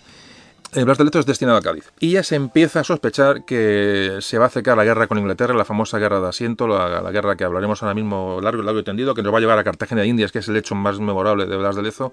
Y ante la, inminente declaración de guerra de Inglaterra, que mm, lo hicieron de tapadillo, pero la, inteligencia española sabía perfectamente que Inglaterra iba, a entrar en guerra, nos iba a provocar para, para una guerra, como tantas veces lo hizo a lo largo de la historia. Como digo, se le nombra comandante general de, Cartagena de Indias. Es un cargo muy importante porque Cartagena de Indias, como luego veremos, es una de las ciudades, una de las joyas, una de las ciudades estratégicas importantes en el Caribe, en el Caribe español, tanto comercial como, estratégicamente, ¿no? Pues se le dirige, o con, unos, con una pequeña flota, se dirige a tomar su posesión en Cartagena de Indias. Y ahora me gustaría un poquito hablar de, vamos a hacer un pequeño, pequeño paréntesis para hablar de, un poquito, hablar de historia de España, ¿no? Y no se entiende muy bien cómo pasamos de los Austrias a los, a los Borbones, la, la dinastía de los Austrias, que nos dejó con un par de navíos y un par de galeras prácticamente para, para eh, un poquito eh, comerciar con, con América, prácticamente no teníamos flota. Como esta flota durante el siglo XVIII, la importancia que tiene las mejoras en la Armada durante el siglo XVIII. Entonces sí me gustaría dejarle dar unas pinceladas, y yo de esto hice un, hice un podcast sobre esto, y me gustaría que nos comentara un poquito la importancia que tiene esta, esta evolución de Armada, porque si no, no, no, no teníamos Armada, ¿no? ¿Qué, qué ocurre durante el siglo XVIII? Bueno, es que para empezar el siglo XVIII es que no teníamos armada, es decir, no teníamos nada, pero realmente ya no solamente es que se construyan navíos y se modernice, es decir, justo el siglo XVIII es una época pues súper interesante en tema naval, ya no solamente en España, pero en España es mucho más interesante porque es construir una armada de cero y ponerla al final del siglo XVIII, entrando en el siglo XIX, cuando llegamos a Trafalgar. Pero vamos, digamos que ese es el punto culminante. Somos la segunda armada más importante. En el siglo, de- en el siglo XVIII, a principios del siglo XVIII, es que no teníamos nada. Estamos por detrás de todo el mundo porque no teníamos, no teníamos flota. No teníamos De flota. es de que los tenemos ingleses, cero. de los, de los piratas turcos. Tenemos cero. Es decir, somos, somos un imperio que es eminentemente oceánico porque tenemos nu- nuestras provincias de ultramar, ¿no? Entonces, ostras, que no tenemos armada. Sí, que, sí. ¿Cómo es posible? Llega un rey, sangre nueva, ímpetu nuevo y se trae una serie de ministros que están que son ilustrados y empiezan a hacer cosas, cosas, a hacer cosas pragmáticas. Como, como debe de ser. Y entonces, bueno, pues dentro, dentro de estos ministros están los de Marina, que son, digamos que, son pro- probablemente más importantes que los ministros de Interior de la actualidad. Y con eso os digo mucho, porque era aunaba Ministerio de Interior más eh, Ministerio de, pues prácticamente de guerra, digamos que la guerra se hacía con, con la Marina, y todo lo necesario para hacer una, una escuadra importante, ¿no? Entonces, bueno, pues tenemos el caso de los más famosos, ¿no? Son Patiño y son Ensenada en el siglo XVIII. Por ejemplo, para que os hagáis la idea de la importancia que tienen estos ministros, es el primer catastro que hay en España es el catastro de Ensenada. Es decir, un tío que dice, hay que catastrar todo lo que hay en España, el valor que tienen, cuántas personas hay, si tenemos bueyes, si tenemos esto, lo otro, si hay una fragua, tal. Tenemos que saber lo que hay para a partir de ahí empezar a construir este país. Y eso es un ministro de Marina. Eso por un lado. Y luego está la parte de la construcción naval. Pues de, de los constructores españoles con algo de influencia francesa y que después irá evolucionando, pues se intentarán, por esa afiliación francesa, se intentarán copiar los modelos franceses. Luego con Jorge Juan traerán eh, Los pues, ingleses, los ingleses y luego harán un- una mezcla de, de- Sí, de ambos sí. estilos de Sí, construcción pero, y tal. bueno. pero entramos en plena competencia con las potencias europeas. Por fin nos empezamos a poner a la altura no solamente en números, sino en la, en la tecnología, muy importante. Y se ponen los medios, es decir, se pone dinero para eso. Se Mm. dejan de historias de guerras europeas y no sé qué, y se ponen los medios para crear una, eh, una marina, por lo menos que, que, que cree ese equilibrio, que entre la marina de Francia y España puedan a la de, a la de Inglaterra. Y que entre el ejército de Inglaterra y el de España puedan al de Francia, ¿no? Sí. O sea, ese, equilibrio equilibrio, que siempre que se, ha, que se ha dicho. Se crean astilleros en el Ferrol, en La Habana, es decir, Y se Sí, investiga. y se empieza a dar trabajo a la gente. En, en- Mm. Es decir, se hacen astilleros que dicen, bueno, pero que van a construir en Cartagena, ¿no? En el arsenal de Cartagena. Bueno, pues que hay que dar de comer en todos lados. Es decir, que también había una visión de eso de económica, ¿no? Y una cosa también muy importante que es, dices, estoy construyendo barcos, estoy creando economía, estoy haciendo todo eso y necesito marinos. Se crea la Academia de Guardiamarinas ahí creo que es en Cádiz, San Fernando, San Fernando. ¿no? San Fernando. Y bueno, de ahí van a salir pues Jorge Juan y Antonio de Ulloa. Estos parece que no, pero van a participar en la guerra que, de la oreja de Jenkins. Porque justo entonces estaban, a- los habían mandado a medir. Se decía a ver cómo si, si la Tierra era achatada. Bueno, estaban haciendo una serie de mediciones ahí. Cuando eran unos chiquiricuatos, iban con los mejores científicos franceses. Aquí estamos, aquí estamos hablando ahora, a colación de los podcasts que hemos hablado de, de, de, de, como el de Alaska, ¿no? Hablamos mucho en otras podcasts, hemos hablado sobre el siglo XVIII, que, que es un siglo para mí que es desconocido y me, me encanta. De hecho, veis que tratamos mucho este siglo. Eh, cómo es esa, esa, esa marina ilustrada, ¿no? Ya son marinos que son científicos, cómo empezamos no solamente a construir, sino a, a crear modelos, a investigar, a crear, a formar a los marinos, realmente que son científicos, ¿no? Es nuestra élite en ese momento, la marina, y además eh, quería comentar como cuando nombra eh, Luis XIV a su nieto como rey de España, a Felipe V, le sale el tiro, el tiro por la culata absolutamente. O sea, eh, Luis XIV cree que va a ser una continuidad suya, eh, que Felipe V va a llegar a España, va a ser, va a ser, va a ser una, bueno, un- una extensión de Francia. Un Y- títere. un títere, y de eso nada. Felipe V toma la. la- no Felipe V, imagino que llega aquí y España tiene una inercia tan grande, ¿no? Una historia tan grande que, que le absorbe a Felipe V. Y Felipe V ve rey de España y cómo empieza, mm, iba a decir, a, bueno, a no dar de lado, pero prácticamente a hacerse una política eh, autónoma y cómo, y cómo reina en España muy aislado del, del poder francés. Fíjate, yo ahí tengo una teoría que es que Felipe V, como entra allí eh, en plan a liderar, llega un francés a liderar a los españoles, que también hay, había ejército francés, ¿no? Actuando en España y tal. Entra allí con los hombres y tal, tiene que liderar él.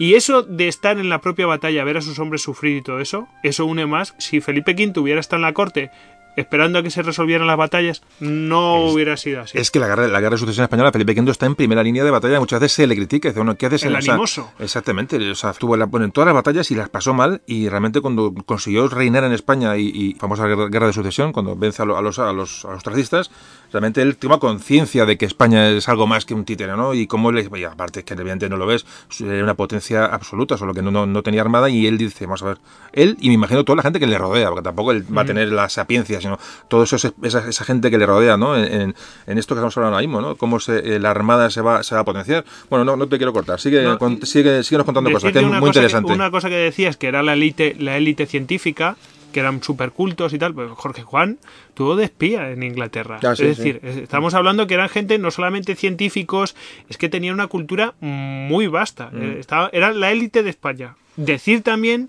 que los navíos que se utilizaban entonces era la punta tecnológica. Estamos hablando de lo más, de lo más, de lo más. Eran elementos que eran realmente complejos y era lo, lo más tecnológicamente avanzado que podía dar un país.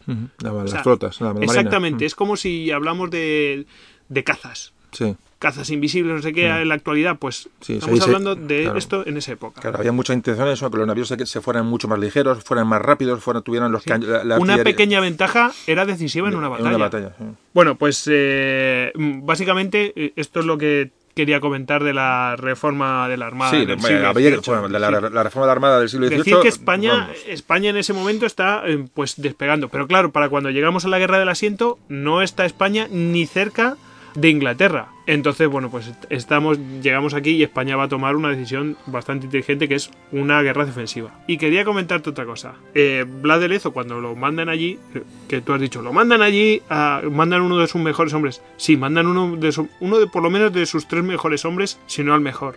¿Cómo encierran a uno de sus mejores hombres ahí en Cartagena de Indias si no tienen una certeza absoluta de que ese es el sitio más vulnerable? O sea, ven una amenaza real de que puede ser atacado y ven una amenaza de que mm, el plan es realmente peligroso para el imperio. Es decir, sacas un tío que te puede dar mucho juego en el escenario mediterráneo o- o- y oceánico con sus escuadras Y lo ubicas en un y lugar lo muy- ubicas muy en un concreto. lugar muy concreto, Muy que lo está sacando del juego que puede haber en una guerra que es una guerra oceánica, es una Sí. guerra de, de flotas. Sí. ¿Cómo Acá- debe ser la certeza de que ese es el punto donde van a atacar los ingleses y que es peligroso? Muy importante porque no lo mandan a La Habana, no, lo mandan a Cartagena. Ahí, y que ahí. se quede allí quieto. Tú quieto en Cartagena y, y organiza que aquello, habla Lezo perfectamente le podían haber dado una escuadra a, a liar la parda por ahí. No, no, no. Lo mandan ahí. Bueno, pues importante, me ha, me gustado ese apunte. Bueno, pues ya nos, metemos ya prácticamente de lleno en la famosa guerra del asiento, que es la guerra que no, ya no vamos a tener con Inglaterra y que va a marcar, bueno, pues esta, la- bueno, sobre este principio mitad del siglo XVIII y nos encaminamos hacia ello.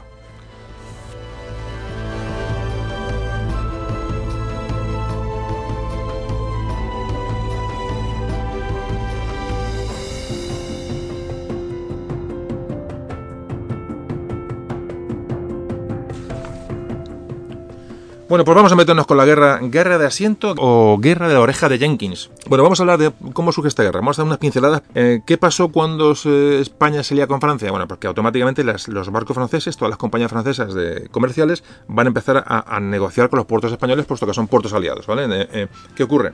Pues esto va a, causar una alarma enorme entre los ingleses porque bueno, nuestro comercio con América, que siempre ha sido su auténtica obsesión, eh, ve que encima ya no solamente es España, sino que Francia es la que está, sacando tajada del, asunto. ¿Qué ocurre cuando aca- acaba la guerra de, sucesión en el tratado famoso de Utrecht, donde, donde, como todos sabéis, perdemos, perdemos Gibraltar? Se negocia, eh, los ingleses, eh, digamos, marcan o ponen como, como, como prioridad que se les dé la, la posibilidad de tener un, un buque que al año pueda mm, comerciar con, con América. Y además se les mm, piden el monopolio de la trata y el asiento de esclavos. Por eso se llama, se la guerra del asiento. Se refiere al asiento de esclavos, esclavos que venían de África y se asentaban en, en la- en- en América, eh, con lo que todo esto conllevaba, ¿no? Pues, pues eh, beneficios económicos, etcétera, ¿no? Fijaros de lo que estamos hablando, ¿no? Eh, eh, mm, realmente terrible, ¿no? Como siempre digo, ver la, historia con los ojos de, hoy es un poco absurdo, pero entonces es, lo que había. Mm, se cede, el famoso tratado, se cede este, este permiso a un, a navío británico para que comercie con América, solo uno, pero ¿qué, pasó? Porque se convirtió en un, contrabando absolutamente, bueno, pues, pues un, bueno, eh, sin ningún tipo de, ocultamiento, ¿no? Fue una cosa descarada. ¿Qué pasaba? Que este navío que se llamaba navío de permiso, que tenía permiso de los españoles para comerciar con América, ¿qué pasaba? Bueno, pues mm, los ingleses tienen la base en Jamaica, el navío vendía las, las mercancías, compraba, hacía su, su comercio con las plazas españolas en América y el barco era repostado, era, era repuesto ¿no? de, de, de vituallas en mitad del mar, con lo cual volvió otra vez a comerciar con, en otro puerto. Es decir, era un navío, de- un navío de, de permiso, pero que pueda, que, como si fueran 30 navíos de permiso. Tantas veces como, como se le re- repostaba, se le repostaba, se le... Se le, se le Mientras fuera el mismo navío, ¿verdad? Sí, mientras fuera el mismo navío, decían, bueno, somos, somos los que tenemos permiso, pero claro, la mercancía que llevaba era repuesta constantemente, con lo cual estaba siempre comerciando, cuando solamente solo tenía derecho a hacer un viaje al año. Claro, los españoles, los españoles lo sabían, bueno, pues eh, Felipe V dice que hasta aquí hemos llegado, que se ha acabado, se acabó esta guasa y que no puede ser esto, esto. Quiero comentar que, que la base de todo este problema viene de, la, de Jamaica. ¿Por qué es importante Jamaica? Porque Jamaica cae en poder inglés en 1655, es decir, estamos hablando casi hace un siglo. Y es la base inglesa en el Caribe, es decir, sin Jamaica los ingleses no hubieran podido hacer nada.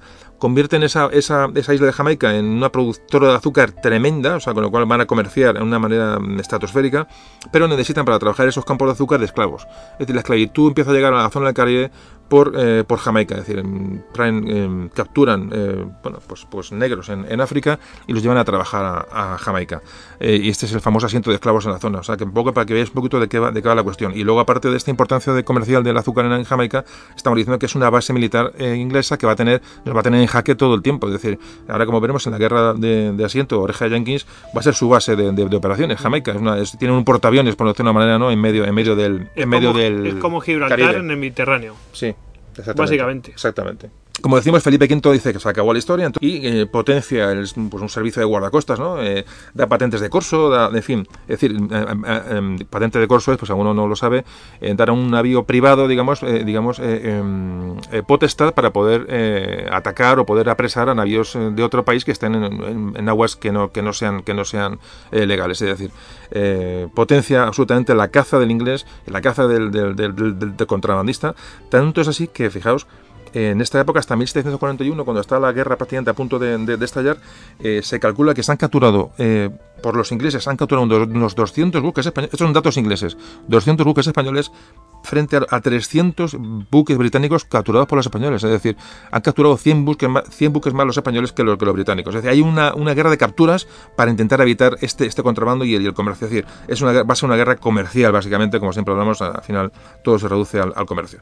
Bueno, pues, ¿qué va a desatar esta guerra? Pues, pues bueno, cuando un capitán de un, de una- de un guardacostas, eh, el capitán Fandiño, Juan León Fandiño, bueno, pues eh, captura una- un navío inglés a un contrabandista, un tal Robert Jenkins, eh, y lo que hace es, eh, como castigo, que no es nada para lo que era en la época, que no- lo, más, lo, malo, lo más fácil es que acabara colgado del palo de, del palo de mesana, eh, pero lo que hace es, le corta una oreja, le corta una oreja como, como bueno, Puede decir, te has pasado conmigo. Yo es que he oído una historia que es en plan, eh, bueno, puedes pasar, aquí no hay nada escondido. Yo ahora veré si, si tienes algo escondido. Le había vacilado varias veces el famoso Jenkins este. sí, Y cuando le encuentran lo que había, pues dice, tú me has querido engañar y ahora la, vas- la vas a pagar. Y le Claro. corta la oreja. Y le corta la oreja. Sí, yo imagino que no, no sería una cosa de, de- de primeras. Y le Algo- dice la famosa esa frase, ¿no? Sí, le dice, dice, entonces le dice Fandiño, el capitán español, le dice a Jenkins, dice, vete a tu país, le dice, ve y dile a tu rey que lo mismo le haré si a lo mismo se atreve. O sea, imaginaos, bueno, esto es lo que dicen que le dijo Fandiño a Jenkins. El caso es que esta, esta, esta afrenta, supuesta afrenta, son las que van a tomar los ingleses como, bueno, como motivo para de- declarar la guerra a España, que va, va a ser la llamada guerra de asiento o guerra de oreja de Jenkins, por este hecho, y que básicamente, como decías, una guerra comercial, la obsesión de los ingleses por tener el comercio con América. Pero Goyo me, antes me comentaba que quería un poco hablar de, la visión, que yo nunca he visto el tema este, y lo, lo, investigado un poco, lo ha leído un poco, la visión eh, inglesa, ¿no? ¿Cómo, ¿Cómo llega Inglaterra a esta guerra? Es ¿Por qué Inglaterra declara esta guerra y, qué motivos llevan Inglaterra a declarar la guerra a España? Bueno, básicamente, como tú lo has dicho, los comerciantes ingleses tenían un interés vivo por, por, por hacerse, por poder comerciar, por lo menos allí. Ya no digo obtener un monopolio, sino obtener una serie de, materias que no podían obtener eh, pues de otra manera. O sea, que querían comerciar con, con eh, América como fuera. Y claro, aquí vieron la oportunidad. Además, Inglaterra tenía una flota que era netamente superior a la española y a la francesa juntas, es decir, que, que sí que podían hacerlo. El caso es que hicieron mucha presión, hicieron mucho lobby y bueno, pues mandaron a este tal Jenkins ahí al Parlamento, ahí con su oreja en un bote de formol o lo que fuera, o de ron. El caso Sí. que con la oreja ahí, el tío, y bueno, vendado y tal, así tapando lo que sería Y la- mucha, tal. y mucha leyenda negra, ¿no? Los Sí, españoles, el ¿no? tío, "Ah, que me han cortado la oreja y fíjate lo que me han dicho. Han que dicho han que, el- que al rey también le van a cortar la oreja si se atreven y tal. Y todo, "Guau, escándalo en la Cámara de los Lores, porque claro, lo llevaban allí a... a, mira, mira, tal. Sí, Eh, sí. bueno, el, caso es que también dentro del... de pues tenían sus recillas políticas, ¿no? Estaba el, el primer ministro Walpole, que no era muy proclive a la guerra, ¿eh? A pesar de lo que una cosa es de cara al público y otra cosa es en, eh, a foro interno. El caso es que tenía sus enemigos y entre esos enemigos estaba don Edward Vernon, ¿no? Eh, pues este Edward Vernon, pues muy echado para adelante, aquí estoy yo, yo si me das seis navíos voy a tomar Portobelo, decía ese tipo de cosas en la Cámara de los y se enfrentaba a su rival. Su rival era el partido que representaba a Walpole. Walpole, mm. Exactamente. Entonces, Walpole, claro, eh, con esa presión mediática de que hay que acabar con los españoles, que vergüenza, no sé qué, hacían campañas con, con dibujos y de todo en los periódicos y tal, y los comerciantes presionando, y el tío con la oreja, y todos los días Vernon dando la vara. Sí, bueno, al final. Volviendo la, la opinión pública, volviéndose, Mo- volviéndola de su lado. Volviéndole loco. Y Walpole sabía, sabía perfectamente que no estaba en disposición de hacer una guerra con garantías de ganarla. Pero dijo, mira, vamos a declararles la guerra, vamos a nombrar a este, a este Vernon, que es un bocazas, lo vamos a subir dos grados dentro del escalafón de la Marina y lo vamos a poner al frente de, de, de una de las escuadras que va a participar, de la, de la escuadra más importante. Lo, y, y si gana, pues fenomenal. Me apunto también yo el tanto que soy el primer ministro. Y si pierde, me cepillo a este tío. O sea, lo hago caer en desgracia. sí. Bueno, pues lo ascienden dos grados, que era una, una cosa que no que era inaudita en esa época, porque ¿por qué le vas a ascender en dos grados a, a Vernon? Para que pudiera mm, poder comandar eh, escuadras. Creo que lo nombran eh, contraalmirante o una cosa así, o vicealmirante. El caso es que lo ascienden de esa manera y de esa manera eh, Inglaterra va a entrar en, en guerra con esas rencillas políticas. A mí me parece muy interesante Sí, sí, sí. porque Walpole no te- las tenía todas consigo. Sí, que era el, que era el pri- el primer ministro. Se ve- cuando se ve obligado a, bueno, a ya declarar la guerra a España, sí, bueno, pues eh, sí, reclama eso. Cuando Hay una frase que dice Walpole, que es el primer ministro inglés, dice, ¿el mar de las Indias libre para Inglaterra o la guerra? Es una, es una afrenta, no, es un ultimátum en España, evidentemente la guerra ya está mm, organizada hacía meses, es decir, eh, ya tres hablan que tres meses antes Inglaterra ya había movilizado, esto lo hacen muy, los ingleses lo han hecho mucho, mucho, Sí, muchas veces, eh, tener movilizadas las tropas, o sea, perdón, las, las flotas, eh, previas a la declaración de guerra y declarar la guerra por sorpresa o a veces o sin sorpresa. Y ¿no? cuando le han hecho lo contrario, las ha pasado canutas. Mm. Mm, eh, me refiero a la guerra de independencia norteamericana, que aprenden los españoles y los franceses y se la devuelven. Y se la devuelven. Mm. De todas formas, decir un pequeño apunte así anécdota, que Robert Jenkins se dice que le murió, ¿no? El tipo este. Lo desenterraron para ver si tenía la oreja y resulta que se dice que tenía las dos orejas. O sea ¿Sí? que sí, hasta ese punto se llega Ah, y sí. está esa leyenda. La, la ahí. leyenda de... Sí. sí que pudo ser perfectamente como el como el, el main, ¿no? En, Sí, sí, que es un en Cuba o como un eh, o- ahí. exactamente, es buscar un motivo para crear una guerra. Bueno, esto no, no sería nada nada nada sorprendente. Bueno, el caso es que la guerra se llamó eh, se conoce como guerra de asiento de esclavos o la guerra de la oreja de Jenkins, que es bueno, un nombre con el que como es más más más fácil de acordarse. Pues nos quedamos. Bueno, pues empecemos ya directamente. Vamos a ver qué va a pasar en esta guerra. Vamos a. Hemos dado un poco los prolegómenos, un poquito las causas, un poquito nos hemos metido en harina con el asunto y, y ya sabiendo de qué va la cuestión, ahora va a ser más fácil entender lo que va a pasar después. Pues empecemos con ello.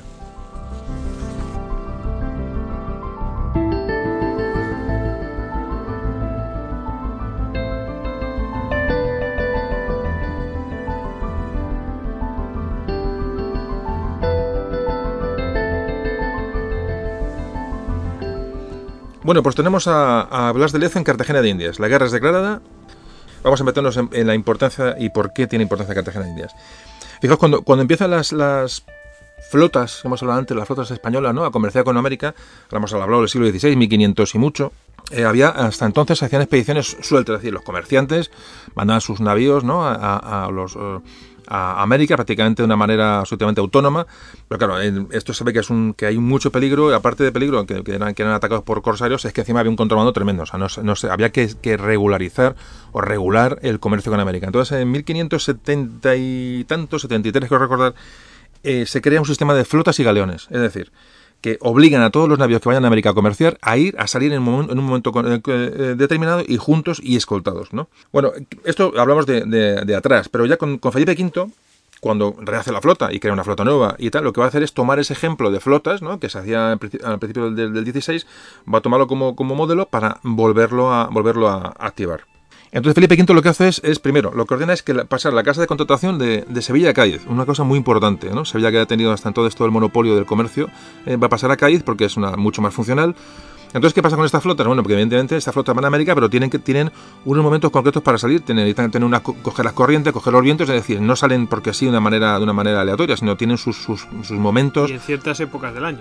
Por eso, en cierta época del año, es decir, necesitan coger, buenos tiempos, buenos vientos, y entonces salen en momentos muy concretos, con lo cual los piratas y, bueno, y todos los que quisieran eh, atacar esa flota sabían cuándo iba a salir y qué momento iba a pasar por determinados lugares, ¿no? Entonces, ¿qué, qué ocurre? Estas dos flotas son, eh, poco para muy rápidamente, son dos flotas. Una, una salen, eh, una se llama la, la llamada la flota, que se llama la flota de manera común, que va hacia el virreinato de Nueva España, va a ir hacia la isla de Dominica, va a pasar por Santo Domingo y va a acabar en La Habana y Veracruz. Veracruz es el puerto mexicano que es de- de- del Caribe, el puerto en, en- en el, digamos, en el, Atlántico. Y luego estaba la flota de los, llamada de los, galeones, que iba al virreinato de, de Nueva Granada, que iba a Puerto Cabello, Maracaibo, pasaba por, por Portobelo y llegaba a Cartagena, a Cartagena de Indias. Bueno, vamos a, a- a explicar un poco el tema de Portobelo. Portobelo, el istmo de Panamá, etcétera. Vamos a ver un tema muy, muy interesante. Fijamos, ahora sí que, como siempre os digo, hay que coger un mapa. Si, bueno, bueno, todo el mundo sabe lo que es el istmo de Panamá, me imagino la zona, pero si lo cogemos con un mapa lo vamos a ver mucho más claro. Fijaos la importancia del puerto de Portobelo, porque vamos a, vamos a verlo ahora en- cuando empieza la guerra, cómo se dirigen los ingleses como, como, como, como, como buitres a, a Portobelo. Nos imaginamos, a- no, nos imaginamos América, o sea, lo que es el Caribe, y eh, entonces no existía, no existía el, el- canal de Panamá, ¿no? Pero todo el mundo sabía que la parte más estrecha, más estrecha de- del continente americano para, tras, para trasvasar mercancías, por ejemplo, ¿no? Eh, eh, y bienes de un lado a otro, del Pacífico al, Atlántico, era la zona más estrecha de América, que es, como todos sabéis, pues donde está hoy el, el istmo de Panamá. Pues los españoles ya, ya funcionaban allí. El famoso río Chagres es un río todo el, el material, incluida plata, que venía del Virreinato de Perú, que es la parte, digamos, la parte del Pacífico, para pasarlo al Atlántico, para no bajar hasta abajo al Cabo de Hornos y, y el famoso Estrecho Magallanes o tal, lo que hacen es, llegar hasta, hasta el, istmo, de Panamá y pasarlo por tierra o por este río, famoso río Chagres, al, Atlántico.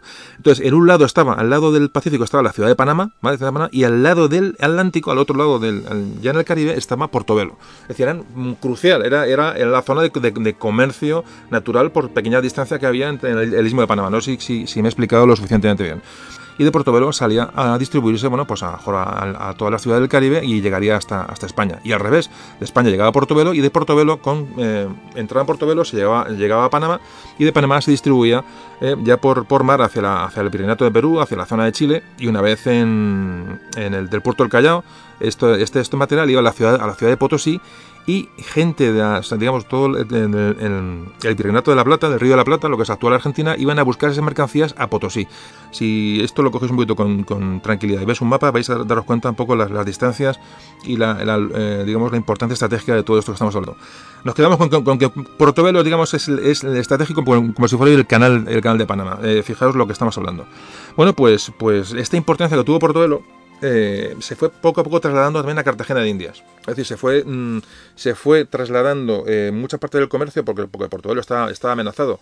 Y, y ya se encontró otra, otra ruta de muchas de mucho material y iba a ser mucho mucho más segura llevándolo a Cartagena de Indias que en una ciudad mucho más, más, más protegida, una ciudad más importante y estaba cogiendo auge. Y el problema que tenía Portobelo también era que era muy, muy insalubre. Es decir, que moría, o sea, que, que llegaba allí y...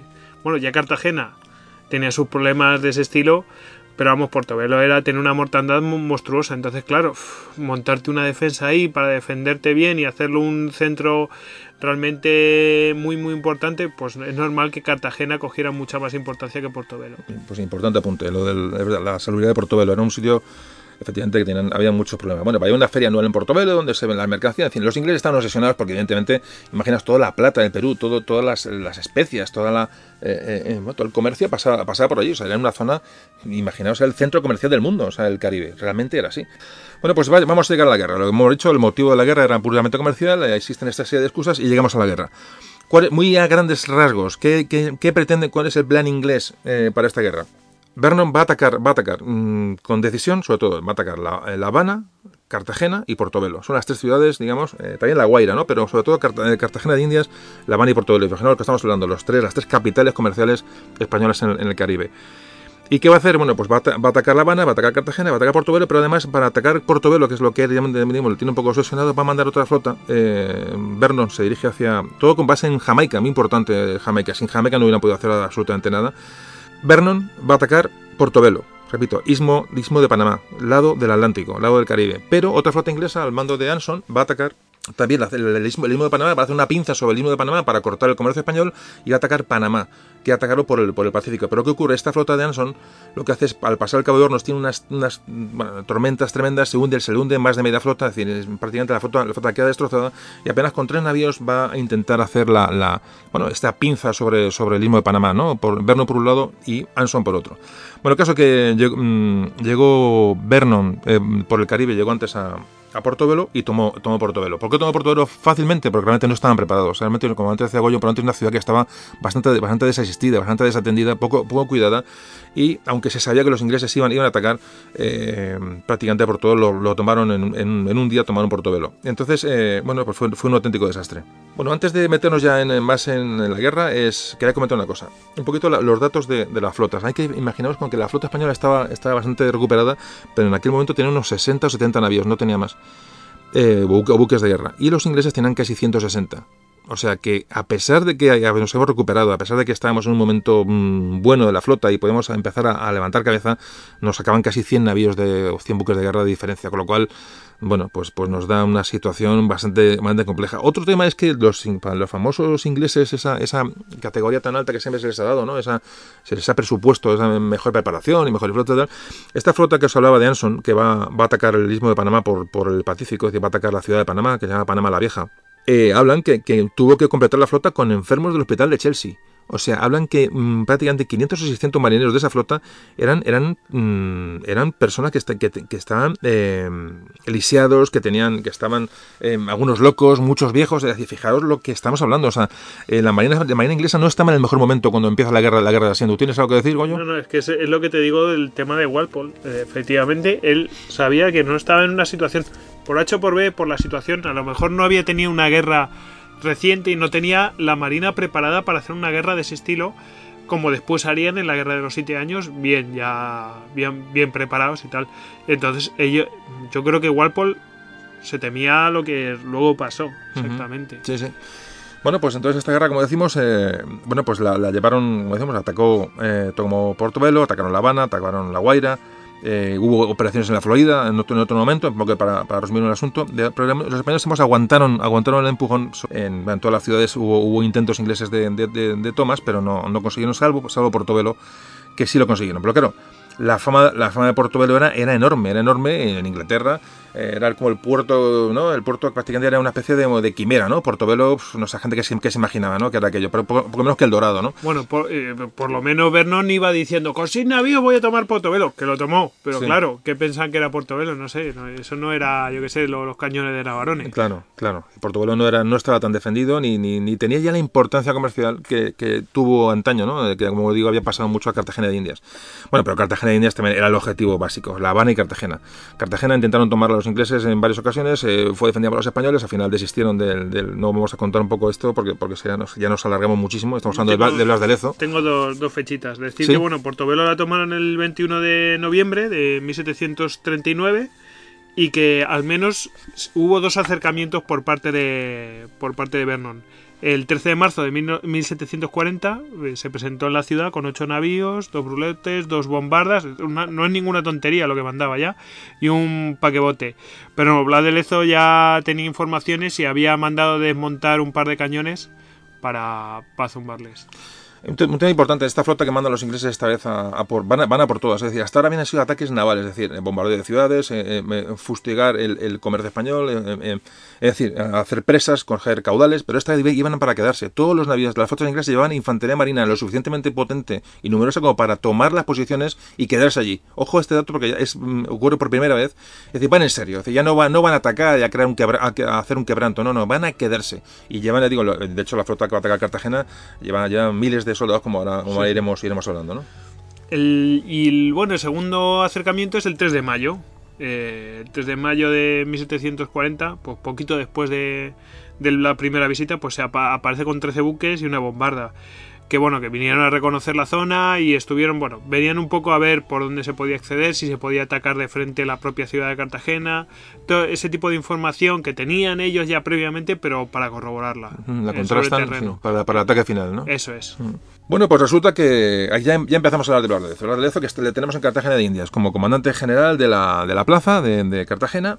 Claro, le- ahí ya empieza a haber una serie de comunicaciones epistolares, ¿no? De mensajes entre Vernon y Blas de Lezo, como los dos, como los dos comandantes, cada uno, digamos, de las tropas de cada sitio. Entonces le dice Vernon a Lezo en uno de, estos mensajes Dice que, que, bueno, que no se quejen, que le ha dado un buen trato a los prisioneros de, de Portobelo, que, que tal, dice, dice, a pesar de que, no se, dice, a pesar de que no no se lo merecían, les dado un buen trato. O sea, ya un poco provocativo, ¿no? Vernon con Blas de Lezo. Y Blas de Lezo le dice a, a Vernon, ¿no? Dice, puedo asegurarle a vuestra excelencia que si yo me hubiera hallado en Portobelo, se lo habría impedido, y si las cosas hubieran ido a mi satisfacción, habría ido también a buscarla a cualquier otra parte, persuadiéndome de que el ánimo que faltó a los de Portobelo me hubiera sobrado para, me hubiera sobrado para contener vuestra cobardía.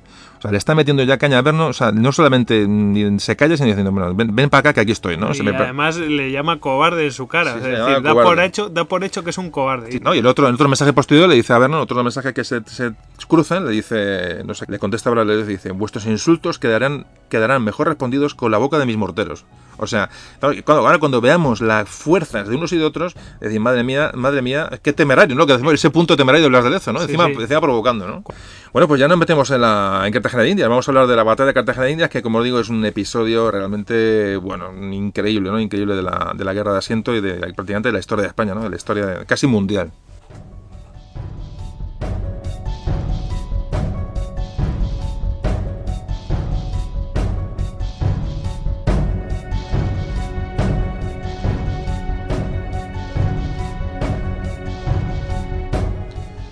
Bueno, pues ya estamos en Cartagena de Indias. Blas de Lezo como comandante general de la ciudad.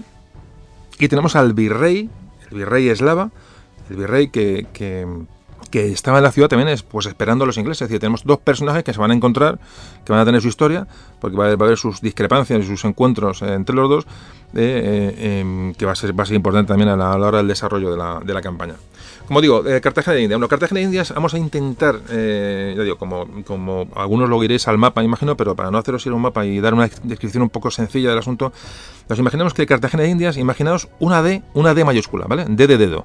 Una D mayúscula en la que, digamos, la parte circular de la D, el semicírculo que, forma la D, mayúscula, sería, digamos, la bahía de Cartagena, ¿vale? Una, entra, una entrante de agua en tierra. Bien. Y la parte del, digamos, de la parte recta de la D mayúscula, que digamos es la línea, la línea que va a separar dos puntos ¿no? de, la, de la bahía, los, dos extremos de la bahía. Pero en este, en este, en esta parte recta de la D mayúscula, vamos a poner una isla muy grande en el centro.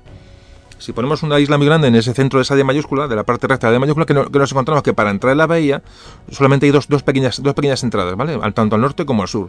Es decir, para entrar en la bahía, en la bahía de Cartagena había que entrar, solamente quedaban dos pasos, porque había una isla enorme, digamos, en el medio de la bahía. Bien, Cartagena de India estaba situada, digamos, en el extremo norte de la, de la D mayúscula. Un poco infantil la descripción, pero un poco para que, para que un poco veáis y os, y os situéis. De todas formas, os recomiendo que veáis, colgaremos planos en, en internet, en nuestras páginas de las redes sociales, eh, donde ya, conocéis, para que, bueno, para que tengáis una idea, aunque muchos, en el momento que cogáis cualquier mapa, cualquier eh, ayuda de internet, vais a ver exactamente, porque hay mil mapas de Cartagena de Indias, ¿no? Pero bueno, un poco para que esté ahora mismo en su coche, en, la cama o en el metro, eh, que sepa un poquito de qué va, la, porque es importante saberlo. Bueno, pues esta, esta bahía tenía unos 17 kilómetros de largo, fijaos, es una bahía enorme, ¿no? Y el ancho de la bahía unos, unos 7 kilómetros, es decir, una, unas- había que cubrir distancias grandes, una bahía grande. Y, como, y repito, Cartagena de Indias, lo que es la ciudad de Cartagena, estaba en el extremo norte, digamos, en el extremo norte de la, de la, de la bahía la única entrada real para poder entrar era, la entrada sur, que se llama Boca Chica, porque la entrada por el norte estaba cegada, habían, habían hundido navíos, habían puesto, echado cajas de madera, habían, habían eh, puesto unas- un montón de escollos para que esta entrada por el norte, que era la más cercana a la ciudad, no pudiera ser utilizada para entrar a la bahía y atacar, atacar Cartagena de Indias. Había que entrar por la, por la boca sur de la bahía, que como digo se llama Boca Chica. Bueno, esta Boca Chica aunque era, aunque era muy amplia, que prácticamente tenía un kilómetro y pico, kilómetro largo de, de anchura, realmente la entrada, la, la zona de entrada estaba hasta por Boca Chica, la bahía de Cartagena, eh, solamente se, reducía a unos 200 metros. ¿Por qué? Porque lo demás eran zonas de, de- islotes, de zona de poco, de poco calado, entonces los barcos, un, un navío de guerra no podía entrar por allí. Entonces la zona de defender para que no se entrara en la bahía de Cartagena se reducía a 109 unos 190 metros, 200 metros de longitud. Cartagena, Cartagena de Indias. Cartagena de Indias era una, una ciudad que estaba situada en, como digo, en, en una, en una isla, ¿no? En- dentro, ya digo, me gustaría que vierais planos para que os hicierais una idea. Era, estaba en una islita, digamos, al norte, al norte de la bahía, estaba, digamos, rodeada por, por, arrecifes de rocas, eh, tenía otras islas alrededor, con lo cual con- convertía aquella zona en una, zona muy, muy complicada de, acceso, porque eran, eran pequeños canales, había ciénagas, es decir, luego, por supuesto, la ciudad estaba amurallada perfectamente, era muy difícil entrar en Cartagena de Indias, de hecho, fijaos como para, para llevar, llevar los, los materiales, cuando llegaban las flotas a Cartagena, no llegaban al puerto puerto, porque los barcos no, no había calado para entrar los, los navíos, tenían que descargar en pequeños otro- otras embarcaciones más pequeñas para llevar las, mercancías hacia la, ciudad o embarcarlas, ¿no? Entonces, mm, esto era malo, era, mm, era ralentizaba las, cargas y descargas, pero lo que hacía es que en un momento de combate, un momento de guerra, un momento de, crisis, ningún navío pudiera colarse a- hasta las cercanías de la, de la ciudad, es decir, eran de muy poquito calado. Entonces, bueno, pues nos, nos encontramos con que, con que la ciudad de Cartagena, que está en ese borde norte ¿no? de la bahía, eh, podría atacarse, digamos, por el norte. La bahía tiene una continuación de tierra hacia el norte, ¿no? Por tierra. Pero entonces esa zona, digamos, al norte de Cartagena, era, una zona de, cenagales, una zona, si veis los planos vais a dar cuenta que era prácticamente imposible atacar Cartagena por el norte. Entonces obligaba a los ingleses a entrar, a, a forzar la boca chica, la boca de la bahía mm, por el sur, y eh, a- ya atravesar, la bahía hacia el norte y atacar, atacar la ciudad. Es decir, están obligados prácticamente, a, aunque intentaron atacar por el norte, pero se vieron parados porque era una zona prácticamente impracticable. Bueno, ¿y qué fuerza nos, encontramos en, Porque es importante para... Ahora viene un poquito ya la chicha del, del asunto, ¿no? ¿Qué fuerzas tienen, qué fuerza han reunido los ingleses, ¿no? Este, este Vernon, ¿no? Esta flota de Vernon con base en Jamaica, con cuánta gente, cuánta gente se encuentran y con cuánta gente se encuentran los, los españoles. Bueno, para los españoles, vamos a empezar por ellos, tenían más o menos unos 1.100 hombres, digamos, de tropas, de tropas regulares, estaban batallones de Aragón, el batallón de España y batallón de Cartagena. El batallón- los batallones de Cartagena eran, digamos, con, con, eh, con recluta local, recluta de, de- de la propia Cartagena. Y luego tenían otro, entre milicias populares que se habían constituido para defender la ciudad y, indios de, la zona, habían juntado otros mil hombres. A estos había que sumar los, los hombres de Lezo, de Blas de Lezo, que eran entre soldados de los, navíos, de los seis navíos que tenían Cartagena en ese momento, y, los marinos tenían otros mil hombres. Es decir, más o menos vamos a sumar unos, unos 3.000 hombres, ¿eh? 3.000 hombres eh, para defender Cartagena entre marineros, eh, milicias y batallones regulares del ejército español, con unos 900 cañones. Decir una cosa que la, vamos eh, el tema de las enfermedades tropicales antes hemos mencionado Portobelo pero el destacamento que se envía a Cartagena Indias inicial un año antes con Blas de Lezo es que es, es de 2.500 hombres ¿y Mm. cuántos quedan ahí? Sí, cada mil, sí, sí, sí, es y cuando llega Blas de Lezo enferma Sí, y sobrevive sí. Eh, eso de que dicen que los marinos tienen muy buena salud pues eh, este es el caso quiere decir que que llegar allí no es ninguna tontería y sobrevivir tampoco lo es Es Y, eso los ingleses mm, lo van, vamos, Lo van a pagar. lo van a pagar también. Sí, sí, es es decir, que España pagó un, un precio de esos hombres que estaban allí, la mitad La- prácticamente la, la murieron. mitad murieron, sí, no es que se perdieran o se herido, no heridos, no, no fueron, no, no murieron directamente por las de enfermedades de la zona. O sea, que ir allí, que te destacaran allí, era Sí. un riesgo. Claro, claro que sí. Importante apunte también porque ahora veremos qué le pasa, va a pasar a los ingleses, ¿no? Bueno, el caso es que, como decimos, España, unos 3.000 hombres, ¿vale? Seis navíos de, de- de la flota que mandaba los de Lezo también y en total unos 900 cañones entre los que había en los navíos y los que había apostados en las murallas de, de Cartagena. Y vamos a ver la fuerza inglesa. Imaginaos ahora lo que estamos hablando. Si España tenía seis navíos, los ingleses tenían 50. 50, así como suena. Tenían 37 navíos de guerra y de 8 de ellos de tres puentes. 8 de tres puentes. Pues casi Vamos. más hay que en Trafalgar. O sea, o sea, estamos hablando de una flota inmensa. O sea, tenían todo lo que tenían prácticamente lo tenían puesto allí. O sea, mm, imaginaos la importancia que tenía para los ingleses Cartagena y, lo que sabían que les podía tomar Cartagena porque no mantenían sino esta flota tan tan tremenda, ¿no? Eh, además tenían, te llevaban otras 13 fragatas. En total unas 50 embarcaciones, buques de combate, entre navíos más grandes y más ligeros. Pero fijaos, eh, hombres, Llevaron, llevaban en esa flota unos 27.000 hombres, 27.000 hombres, 15.000 marinos y 12.000 soldados de infantería de marina o soldados de infantería, como antes, como antes decíamos, porque ya iban, iban para quedarse. Por primera vez llevaban una tropa de infantería y llevaban artillería para mm, tomar la ciudad y decir aquí ya no nos mueven, es decir, tomarla militarmente para ahora y para siempre y controlar el comercio para ahora y para siempre. Imaginaos la importancia que tenía esta guerra y el momento crítico que estamos viviendo porque realmente, porque realmente eh, prácticamente puede ser el fin, el fin del, del- el fin del comercio español con América y el fin de América como la América que hemos conocido hasta, que se conoció hasta más tarde, ¿no? Hay que decir que, que iban los, eh, en estas tropas eh, inglesas, que del ejército inglés de Vernon, ahí iban varios batallones de, de- de colonos norteamericanos que, bueno, que iban mandados por un hermano hermanastro, ¿no? De, Hermanastro. hermanastro de, de Washington, el que luego sea presidente de los Estados Unidos. Llevaban 3.000 voluntarios de, de Virginia, del estado de Virginia. O sea que cañones, tenían en sum- sumando cañones de los barcos y cañones de tierra, llevan unos 2.600 cañones contra 900 prácticamente que tenían los españoles entre navíos y, la- y las murallas. Estamos hablando de, un- de una diferencia y un- de potencia militar tan enorme que realmente mm, las posibilidades eran muy escasas.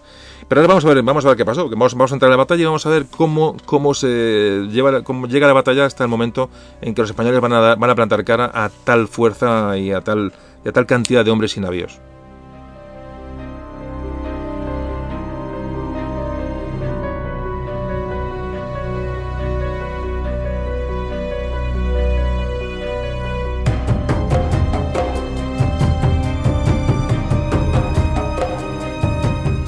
Bueno, pues el 13 de marzo de 1741, los habitantes de Cartagena se despiertan y ven por encima de las murallas ese bosque de velas, ¿no? Un bosque de velas de esos 50 navíos de guerra y 130 y tantos de, de- transporte. O sea, más de casi 200 barcos.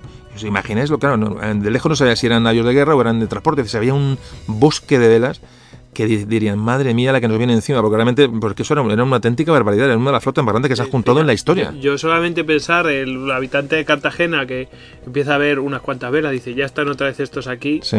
Y que no paran de llegar y no paran de llegar, y llega un momento que es que ya no... Hasta, ca- hasta casi 200 es barcos. que te cubre todo el horizonte. Sí, sí, sí, sí, sí, 200 Te- barcos. La verdad es que te debió ser espectacular, ¿eh? Sí, sí. No, tuvo que ser, tuvo que ser digno de, digno, digno de verse para no verlo de adentro, claro, desde Car- Cartagena.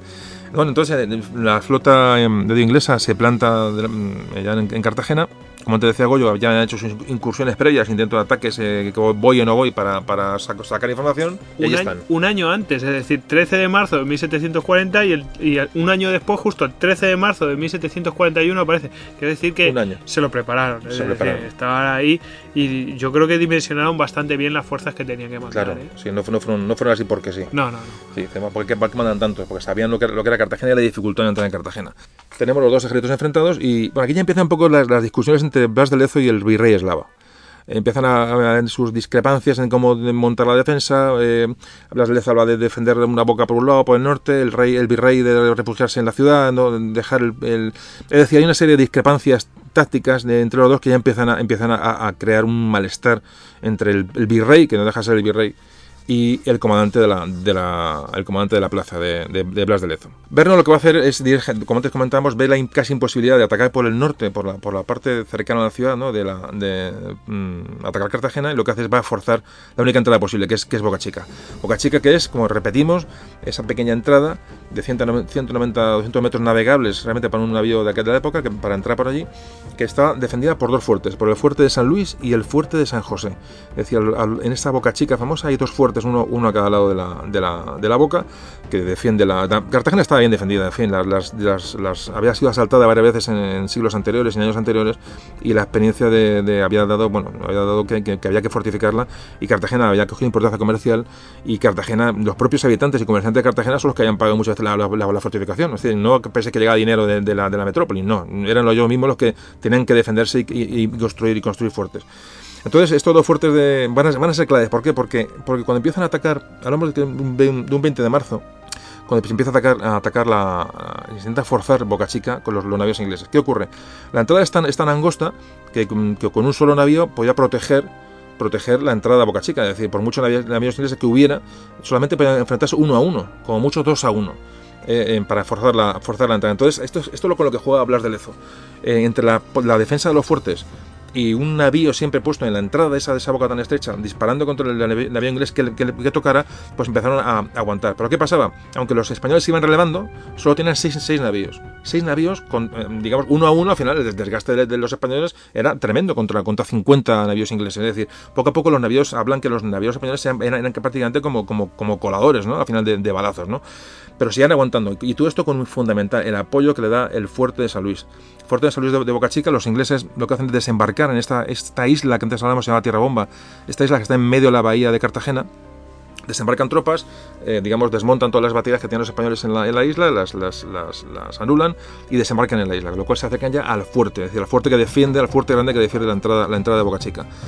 Ahí los españoles hacen salidas y bueno, es mm, muy importante la defensa que hace Carlos Desno, que es un, coronel de ingenieros, que es que, junto con Blas de Lezo, Blas de Lezo con, la, con los, entre los navíos y este coronel en el castillo de San Luis, cómo hace una defensa que va a ser vital para la batalla. ¿Por qué? Porque van a, van a aguantar dos semanas de combates, tanto los navíos como este fuerte contra los ataques ingleses. Es decir, este retraso que va a suponer, eh, que va a suponer para los ingleses, estas dos semanas de retraso en la, entrada en la bahía Cartagena, va a ser al fin la postre, va a ser, va a ser vital, porque va a ser tiempo que van a perder, van a empezar eh, pérdida de enfermedades, problemas de, de, de, aparte que, que, lo, que tuvieron, muchas bajas los ingleses, muchos hombres y muchos navíos que tuvieron que, tuvieron que quedar allí.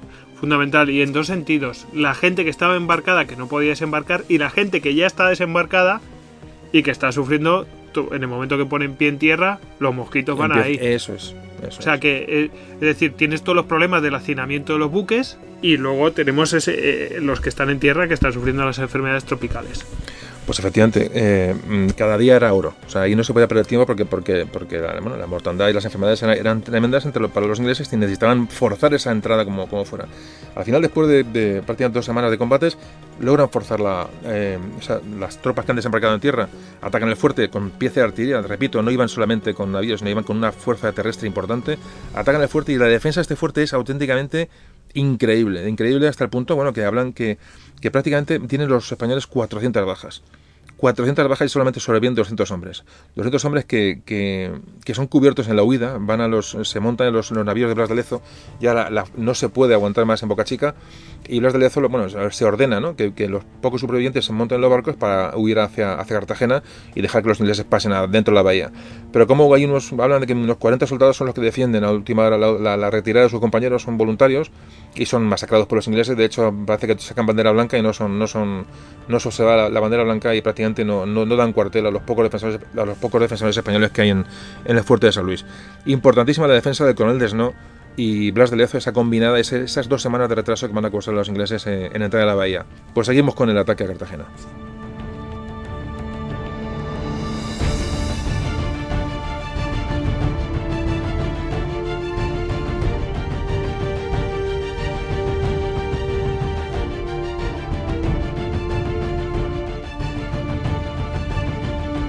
Bueno, en el momento que Vernon, en el momento que el almirante Vernon eh, se da cuenta que ha entrado a la bahía, ya tienes un navío dentro de la bahía de Cartagena, eh, manda, fijaos lo que es la, prepotencia y la confianza ¿no? que tenían sus fuerzas, evidentemente muy superiores, manda una, un correo a Inglaterra notificando la victoria en Cartagena de Indias. Casi nada, o sea, directamente. Entró en la caballería y dije, ya está, ya, son míos. No, no veía obstáculos. Realmente una fuerza tan superior como él llevaba.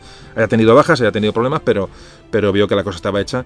Y fijaos la, la cuestión. Manda, manda un correo a Inglaterra diciendo que Cartagena ha sido tomada por las tropas inglesas. Bueno, o sea, adelantarse un poco a los, a los, a los, acontecimientos. De hecho, allí en, en Londres en la Torre de Londres se dispararon fuegos artificiales, que no es como ahora. Es ¿Quién tiene fuegos artificiales entonces? Solamente para las grandes ocasiones. pues lo, hicieron. O sea, ¿cómo debió ser aquello? Y bueno, lo de acuñar la moneda y fiesta ahí en todo Londres. Bueno, imaginaos. Eso hablaremos ahora de la moneda, eso hablaremos ahora del tema. Decir una cosa más, que es que eh, Vernon, fijaos, antes lo mencionó tú, José Carlos, que es que cada día contaba, el tiempo era oro. Tal era oro que se dice que Vernon no ordenó enterrar a los muertos de las propias enfermedades. Eso va a ser vital, ¿eh? Sí, sí, sí, sí, las prisas no, no enterraron a los muertos, eso es cierto. Eh, hablaban de, de bueno que no, los muchos enfermos tampoco se quedan se, evacuaban a los navíos para no, no, hacer, con, no quedar con no hacer contagios es decir la situación empieza a ser ya, ya complicada muy complicada para los ingleses porque se dan cuenta que están luchando ya no solamente contra los españoles sino contra contra el ambiente de la contra el ambiente de la zona también se le venía encima la época de lluvias ¿eh? también por lo menos en los testimonios ingleses hablan de eso de prisas ojo, ojo que, que viene la época de lluvias ya mm. no podemos tardar más mm. estamos hablando de eh, empezar el 13 de marzo si se alarga mucho, te estás metiendo en mayo, junio ya estás en época de lluvias en la zona. Bueno, pues nos encontramos con que Vernon ya, ya entra a la bahía con sus navíos y ahora se van a forzar, digamos, Cartagena India, que digamos, está en el extremo norte de esta bahía. Tiene, antes de entrar en Cartagena, tiene una, es una pequeña, el puerto de Cartagena, lo que es el puerto de Cartagena, con dos fuertes que defienden este, el la ciudad en sí, ya lo que es la ciudad, el núcleo urbano. Eh, lo que mm, ahí empieza ya la rencilla entre el Lezo y, y el virrey Eslava. Eh, ¿Por qué? Porque Blas de Lezo dice que, hay que tiene, tiene que defender entre los dos fuertes pequeños que hay en la, entrada, en la entrada de la ciudad y los navíos que le quedan, que le creo que le quedan dos, porque prácticamente son, mm, cuando entran los ingleses en la bahía, están, son, digo, los abandonan porque están prácticamente inservibles. Eh, con los dos navíos que le quedan a Blas de Lezo, quiere montar una, una barrera defensiva, igual que hizo en Boca Chica, pero en, el puerto de Cartagena. Eh, eso apoyado con otro dos fuerte, decía un poquito repetir Boca Chica, pero en la, entrada, en la, de Cartagena. Estaba jugando con el factor tiempo, es decir, vamos a retrasarlo. Vamos a retrasarlo, vamos a retrasarlo. Él se está dando cuenta que, que el retraso es clave, pero el virrey dice que no. El virrey dice que, que habría que hundir los, los, los dos barcos eh, españoles, hundirlos, o sea, barrenarlos, hundirlos en la entrada y al puerto. La entrada. Eso, y cerrar la entrada. Cerrar para que los ingleses no puedan pasar con sus navíos al, al puerto de Cartagena. Bueno, son, son, diferencias tácticas que realmente a lo mejor, bueno, para hacer nimias, pero, pero me imagino que la cosa ya, ya venía atrás y la cuestión empieza a ponerse, a ponerse complicada entre los sí, dos. porque Lezo era el que está encargado de la defensa de Cartagena e Indias, pero cuando llega tipo este Vernon, pues Eslava, que es el virrey, él ya estaba allí porque tenían información de que iba a llegar. Es decir, que, el virrey, hay que decir, que fue allí a dar la cara a Cartagena Indias, pero que se había encargado durante todo un año de preparar Cartagena Indias había sido Lezo, que era el que estaba encargado de la defensa de la ciudad. pero claro, si le llega un virrey está por encima de él. Está por encima de él. Entonces, tirantez. Ahí estuvo el problema y luego hablaremos ah, del tema este. Y bueno, seguimos ya avanzando con el tema de Cartagena. Bueno, pues tenemos a los ingleses ya en la entrada del puerto de Cartagena. En la final prevalece, evidentemente, la, bueno, la orden del virrey. De hecho, mm, hay un momento que, le, una frase que está registrada del virrey le dice a, Lezo, hablas de Lezo ante esa pugna que dentro, dice, os habéis declarado el mayor enemigo de la Marina Española con vuestros actos. Es decir, ya empieza un poco ya a ver un poco ya la insumisión de Lezo diciendo, bueno, ¿qué estás haciendo? no Estamos, estamos, nos estás condenando. Tanto es así que cuando se, eh, se prevalece la opinión del virrey, los dos navíos se barrenan y se unen en la entrada del puerto de Puerto Cartagena, pero fijaos, uno lo barrenan tan mal que cuando lo abandonan, los ingleses lo, cogen para ellos, es decir, no, no se hunde. Lo cogen, lo, lo, achican agua, lo reparan y se lo llevan. Creo que era el, conquistador. Y el otro se hunde lo suficiente como para dejar pasar un barco por encima. Es decir, eh, hemos perdido los, los dos navíos para nada en lo que decía Lezo, vamos a intentar defendernos, pues no, no valió absolutamente para nada. Uno lo pasó a, manos inglesas y el otro navío mm, se hundió tanto que no hizo su, no hizo su propósito de, impedir la entrada al puerto de Cartagena. Con lo cual perdimos los dos únicos, navíos que nos quedaban en una empresa pues absolutamente, absolutamente inútil. Seguía Lezo luchando con el virrey. Eh, decía que, bueno, Cartagena tenía una parte, tenía eh, justo está la, está la ciudad, que es una isla, tiene un barrio que es la entrada, tiene un puente para entrar a la ciudad, es decir, un puente eh, digamos, con la tierra firme. Y luego tenía muy cerquita de Cartagena estaba una, una, montaña grande que dominaba, dominaba Cartagena, se llamaba, se La Popa. Y eh, entre La Popa y Cartagena, que este, este monte grande, estaba el castillo de San Felipe de Barajas. Es decir, la, única posibilidad defensiva que ya que quedaba Cartagena era el castillo de San Felipe que custodiaba la, la ciudad, la ciudad de Cartagena y la propias, las propias murallas de la, de la ciudad. Sí, sí, es que ese castillo era el que dominaba la ciudad. Es decir, eh, uno dominaba a otro, es decir, el que dominara la altura más grande, pues Mm. dominaba el castillo, y el que dominaba el castillo dominaba la, Dominaba ciudad. la ciudad. Así es, claro. Entonces Lezo lo que le dice al virrey es que, vamos a ver, eh, en ese monte tan alto que domina el castillo, como decía muy bien Goyo, vamos a, vamos a defender ese monte, vamos a acabar unas trincheras para que los ingleses, digamos, eh, no, no, cojan a altura y, no- y nos, nos bombardeen desde arriba, ¿no? Eh, eh, igual, el se niega, eh, dice que es un, una- un esfuerzo inútil de hombres y que hay que buscar la defensa en la muralla, en la muralla de la ciudad porque, bueno, porque, porque van a, se puede resistir allí. Bueno, aquí llega ya un momento el, el tema tan, tan al límite entre los dos que mm, el virrey destituye a Blas de Lezo. Le destituye directamente, ya no se aguantan. Es decir, no, vale. Y fijaos la, la situación como llega a ser tan, tan, tan absolutamente disparatada, ¿no? Disparatada. Bueno, el caso es que efectivamente los españoles no protegen bien la... bueno, a todo esto, los dos, los dos fuertes que protegían la bahía, los dos barcos han quedado, digamos, inservibles, uno rescatado y otro ha quedado hundido directamente. Y de los, dos fuertes que, que protegen la ciudad, era el fuerte de la Cruz Grande y el fuerte de Manzanillo, los ingleses toman uno, el, el el Cruz Grande. Pero Manzanillo, el fuerte de Manzanillo no es tomado por los ingleses porque se defiende con un puñado de hombres que también aguantan ahí lo indecible. También hablan de que es importante que este fuerte en la entrada del puerto de Cartagena no fuera tomado para luego el, desarrollo de, las- de los acontecimientos. Pero bueno, bueno, pues tenemos a los, a ingleses metidos en la bahía del, ya del puerto, el puerto propio de Cartagena, bombardeando la muralla de Cartagena, y tenemos a los ingleses el famoso monte grande que domina el, castillo de San Felipe y la propia ciudad, que es el, la popa. Empieza a bombardear desde la popa, suben las piezas de artillería, y empiezan a- no muchas porque la, la popa es un monte altísimo, es decir, yo no me imagino Es subiendo. enorme, es, enorme, enorme. es enorme. Entonces, me imagino subirían alguna pieza medio ligera y empiezan a bombardear, ¿no? Yo recomiendo a día de hoy que busquen fotos de la popa como está a día de hoy y solamente pensar que tienen que subir ahí la artillería me dan sudores fríos. Mm. Que de hecho una de las cosas que va a suceder es que no desembarcan las, las piezas de artillería de mayor calibre. de asedio. Exactamente. ¿Y qué pasa? Que aunque sí que tendrían que tener alcance para zurrar al castillo de San Felipe, pues las que han subido no. Claro.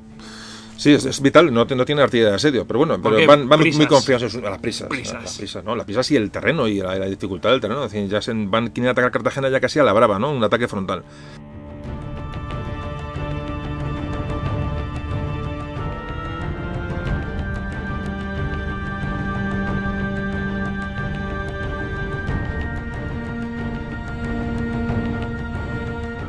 Bueno, ¿cómo será la cuestión ya que se pone tan crítica? Porque los, claro, ingleses han tomado la popa, eh, están rodeando castillo, eh, ya el castillo San Felipe, han tomado uno, de los fuertes de entrada a la bahía de Cartagena. Ya los navíos han entrado ya en la bahía, en lo que es en la, en la bahía, en el puerto de Cartagena, no en la bahía, ya la han tomado hace tiempo, sino en el puerto de Cartagena. Ya están bombardeando prácticamente a metros la, la muralla de Cartagena. La cosa está muy complicada. Tan complicada que mm, mandos del ejército español dicen, vamos a ver, al virrey, po- po- ponga usted otra vez a Don Blas de Lezo al mando de la gente de submarinos, porque los marinos de los barcos han, han- ya han, han desembarcado, los tiene como tropa de infantería. Vamos a poner a este hombre que, se- que en tierra se maneja bien, que tiene experiencia de combate, porque no lo, podemos- no lo podemos tener metido en una, en una habitación del convento X o de su despacho, ¿no? Entonces el virrey accede, ve que la cosa tan complicada que, bueno, vuelve a poner a Blas de Lezo al mando de, de su gente y Blas de Lezo lo que hace automáticamente es es en defender el castillo de lo que quiso hacer en la popa, el, el monte de la popa, hacerlo en el castillo de San Felipe, es decir, no dejar que el castillo caiga, sino que va a empezar a cavar unas trincheras, digamos, al pie del castillo, en, los taludes del castillo, empieza a construir trincheras, es decir, que el castillo ese sea un poco ya el, último baluarte español y que no sea difícil, o que no sea fácil que caiga, porque ello significaría, como antes decía Goyo, si toman el castillo de San Felipe, cae, cae la ciudad de Cartagena, pero con todas, con toda seguridad. Es el último, el- es el último sitio que tienen para, para defender. El momento que cae que el castillo, la ciudad va a caer seguro, aunque Se la juega una carta. se la juega una carta. De hecho, tanto se la juega una carta que con sus hombres eh, eh, en el castillo hay unos 300 o 400 hombres del coronel Desno, los que, han- los que venían del castillo de, de, de Boca Chica, más, más guarnición de Cartagena, se meten en el castillo de San Felipe y eh, eh, Blas de Lezo lo que ordena, como digo, cavar estas, estas trincheras al pie, al pie del castillo. En total hay unos 600 o 700 hombres españoles defendiendo el castillo. Están los- las tropas del del coronel Desno y los marineros de Lezo, que son su gente de confianza. ¿no? Entonces, eh, eh, aquí se acaba la cuestión. ¿Qué hace además? Fijaros lo que, lo, cómo, cómo juega su última carta. Que para evitar que, que los ingleses, si tomaran el castillo de San Felipe, entraran en la ciudad, vuela el, el puente. Dejemos que Cartagena de Indias era una, era una isla. Vuela el puente que enlaza, digamos, la tierra firme con, con- con la ciudad. Imaginaos lo que es ya, el- es un suicidio, lo que decimos. Eso solo lo hace una, pues una persona que tiene las ideas claras y que se la juega. Es decir, voló el puente directamente. O sea, no, no tenían. Si los ingleses le copan el castillo o le, atacan con superioridad, Blas de Lezo y su gente no van a poder entrar en la ciudad, no van a poder refugiarse en la murallas en la muralla de Cartagena. Fijaos que acto de, ya de, auténtico valor, ¿no? Es una situación como la de quemar los. Eh, quemar las naves en El tema se pone ya de una manera, de una manera tan, tan complicada que, requiere pues eso, actuaciones de, de, hombres de hombres como Blas de Lezo. Es decir, ese, está clarísimo, o sea, no hay más vuelta de hoja. Y con muy poca gente, hablamos no llegan a 700 hombres, ¿no? Bueno, pues se produce ya el, ataque inglés, mm, como decía antes Goyo, mm, precipitado porque no tiene artillería de asedio, pero atacan el fuerte San Felipe, atacan el general Wentworth, Wentworth con unos 4.500, 5.000 hombres y ya es el ataque frontal contra. Es decir, si cae San Felipe, cae la ciudad y se aguantan, probablemente por la ciudad se salve. Y efectivamente atacan, los, atacan las trincheras donde están los hombres de Bladelezo, que, que están perfectamente eh, constituidas.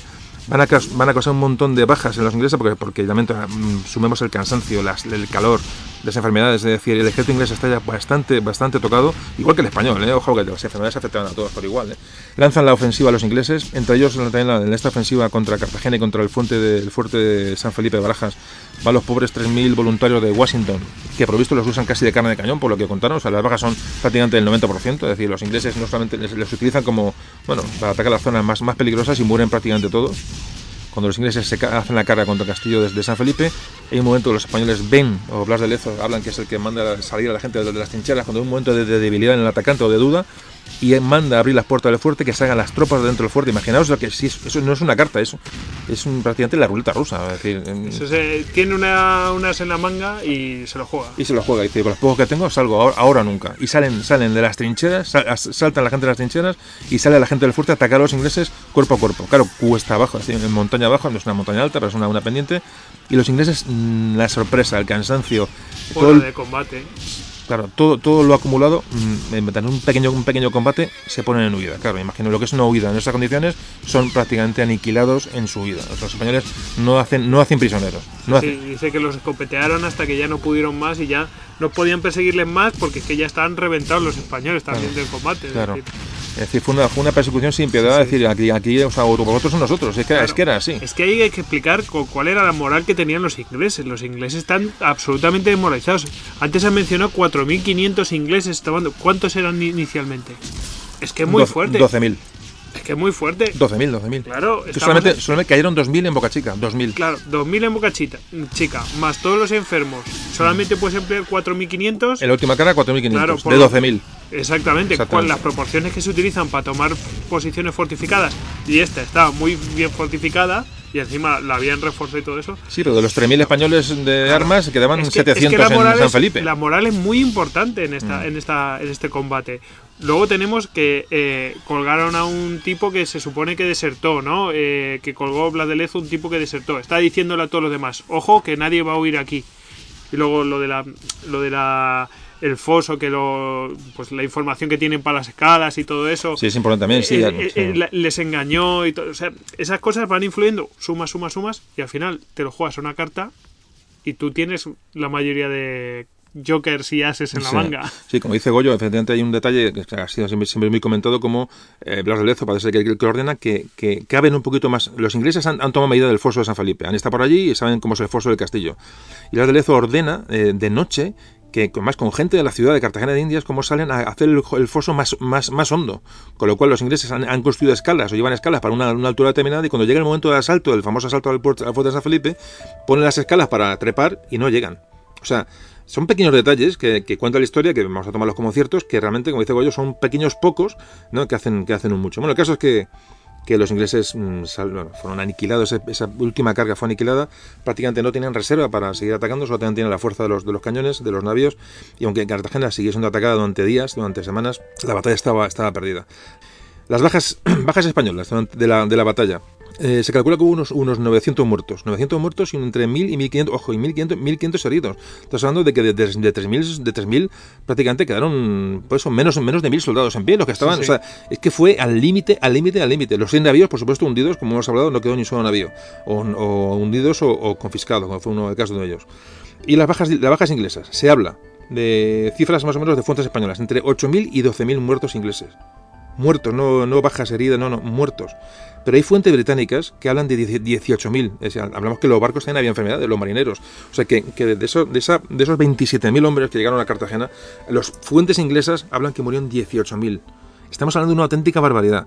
Hablan de 7.500 heridos y perdieron 1.500 cañones. Porque claro, toda la, toda la tropa de asedio, cuando se, se dieron en fuga, los españoles cogieron todo, el- todo el material. Sí. Es decir, las pérdidas fueron, fueron absolutamente Y, tremendas. y barcos que tuvieron que incendiar porque no los podían no los podían navegar, es decir, no los podían eh, No tenían gente. No tenían gente para hacer eso y convirtieron barcos que eran directamente en hospitales eh, flotantes Sí, sí, y que se lo llevaron a Londres pues de la manera que pudieron. Sí, sí, como dice Goyo, en un momento en que, en que no tienen tripulantes a la, a la hora de irse otra vez a, a Jamaica, incendiaron cinco, cinco, cinco barcos que no tenían tripulación para ellos. O sea, no se quedaron absolutamente, fue una derrota una, absolutamente tremenda. De hecho, eh, de los 50 barcos eh, ingleses parece que se hundieron o no, no volvieron 6 navíos de, de tres puentes, 12 navíos de dos puentes, 5 fragatas y 27 transportes. Se los dejaron allí. Estamos hablando que eran prácticamente media flota. Pues sí, pues problemas, me imagino, de, de- de enfermedades, de falta de tripulación, de claro, tuvieron mucho desgaste en Boca Chica, fueron... Realmente, bueno, la batalla de Cartagena de Indias es, es, si no se cuenta y no se estudia, realmente es incomprensible cómo se pudo, cómo se pudo eh, repeler esta agresión, ¿no? Realmente es impresionante.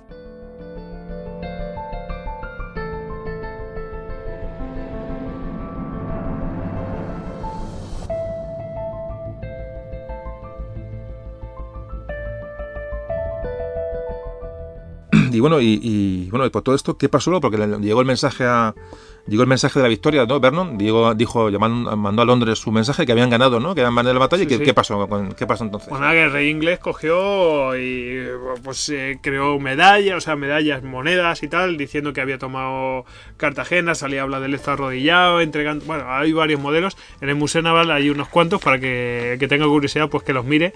Que bueno, que si los ingleses pudieran hacerse con esas medallas, vamos, que harían todo lo que pudieran para destruirlas.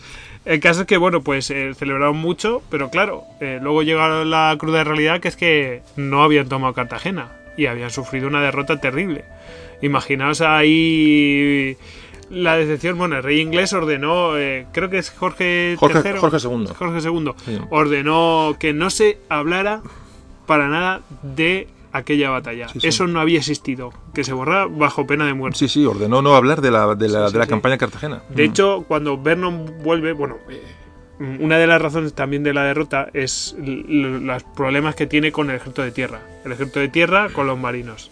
O sea, Vernon con los eh, Vernon responsabiliza a Wentworth, pero lo cierto es que toda la sociedad inglesa responsabiliza a Vernon, que aunque estaba muy bien colocado, lo retiran rápidamente de la Royal Navy y bueno, y desaparece de la, mm, de la parte pública de, de la sociedad Sí, inglesa. vamos a ver, que Cartagena de Indias no ocurrió. Por mucho que después, exactamente, bueno, y de hecho en el epitafio de, Sí, de sí, Vernon, eh, ¿qué, es lo que dice? Sí, sí, Dice el que- epitafio de Vernon en, la- en, en- en Westminster, que tiene un monumento en su honor, pone, dice, bueno, habla de sus mm, batallas y sus, sus grandes hazañas, y al final dice, y en Cartagena conquistó hasta donde la fuerza naval pudo llevar la victoria. Que- es que es- es increíble. Plan, bueno, soy un perdedor. No, no, no, pero es que además es que es increíble. O sea, como decimos, como. Yo muchas veces hablamos de. Dice, no, en español hacemos lo mismo con nuestra historia. Yo creo que no. Yo no veo ningún ejemplo como este. No, no recuerdo un ejemplo tan ridículo. ¿no? O sea, Probablemente es el epitafio más lamentable que he visto en mi vida. Sí, ¿no? sí, sí, sí, O sea, cuando es una, la mayor derrota de los ingleses prácticamente en su historia naval y historia militar, ¿no? Bueno, el caso es que, que se, salvó, se salvó Cartagena. Bueno, y que vamos a hablar un poco qué pasó. Ya eh, vamos a, hacer, ya- vamos a entrar ya un poco en los últimos capítulos del asunto. Y vamos a hablar qué pasó con, con Blas de Lezo. El tema de qué pasó después con Blas de Lezo, porque muere unos meses después, es todas estas rencillas, una vez que ya pasa el temporal, pues... Eh, murió, murió de, de- bueno, se de dice peste, que murió ¿no? de, las, eh, de las heridas. Bueno, el caso es que murió de, pues, de una enfermedad, una infección. Sí. Entonces no se sabe si es por heridas sufridas durante la batalla, porque dicen que por astillas. Yo creo que si hubiera sido una enfermedad de ese estilo, se hubiera muerto muy recientemente. El caso es que murió, últimamente se cree, porque claro, el cuerpo no se tiene.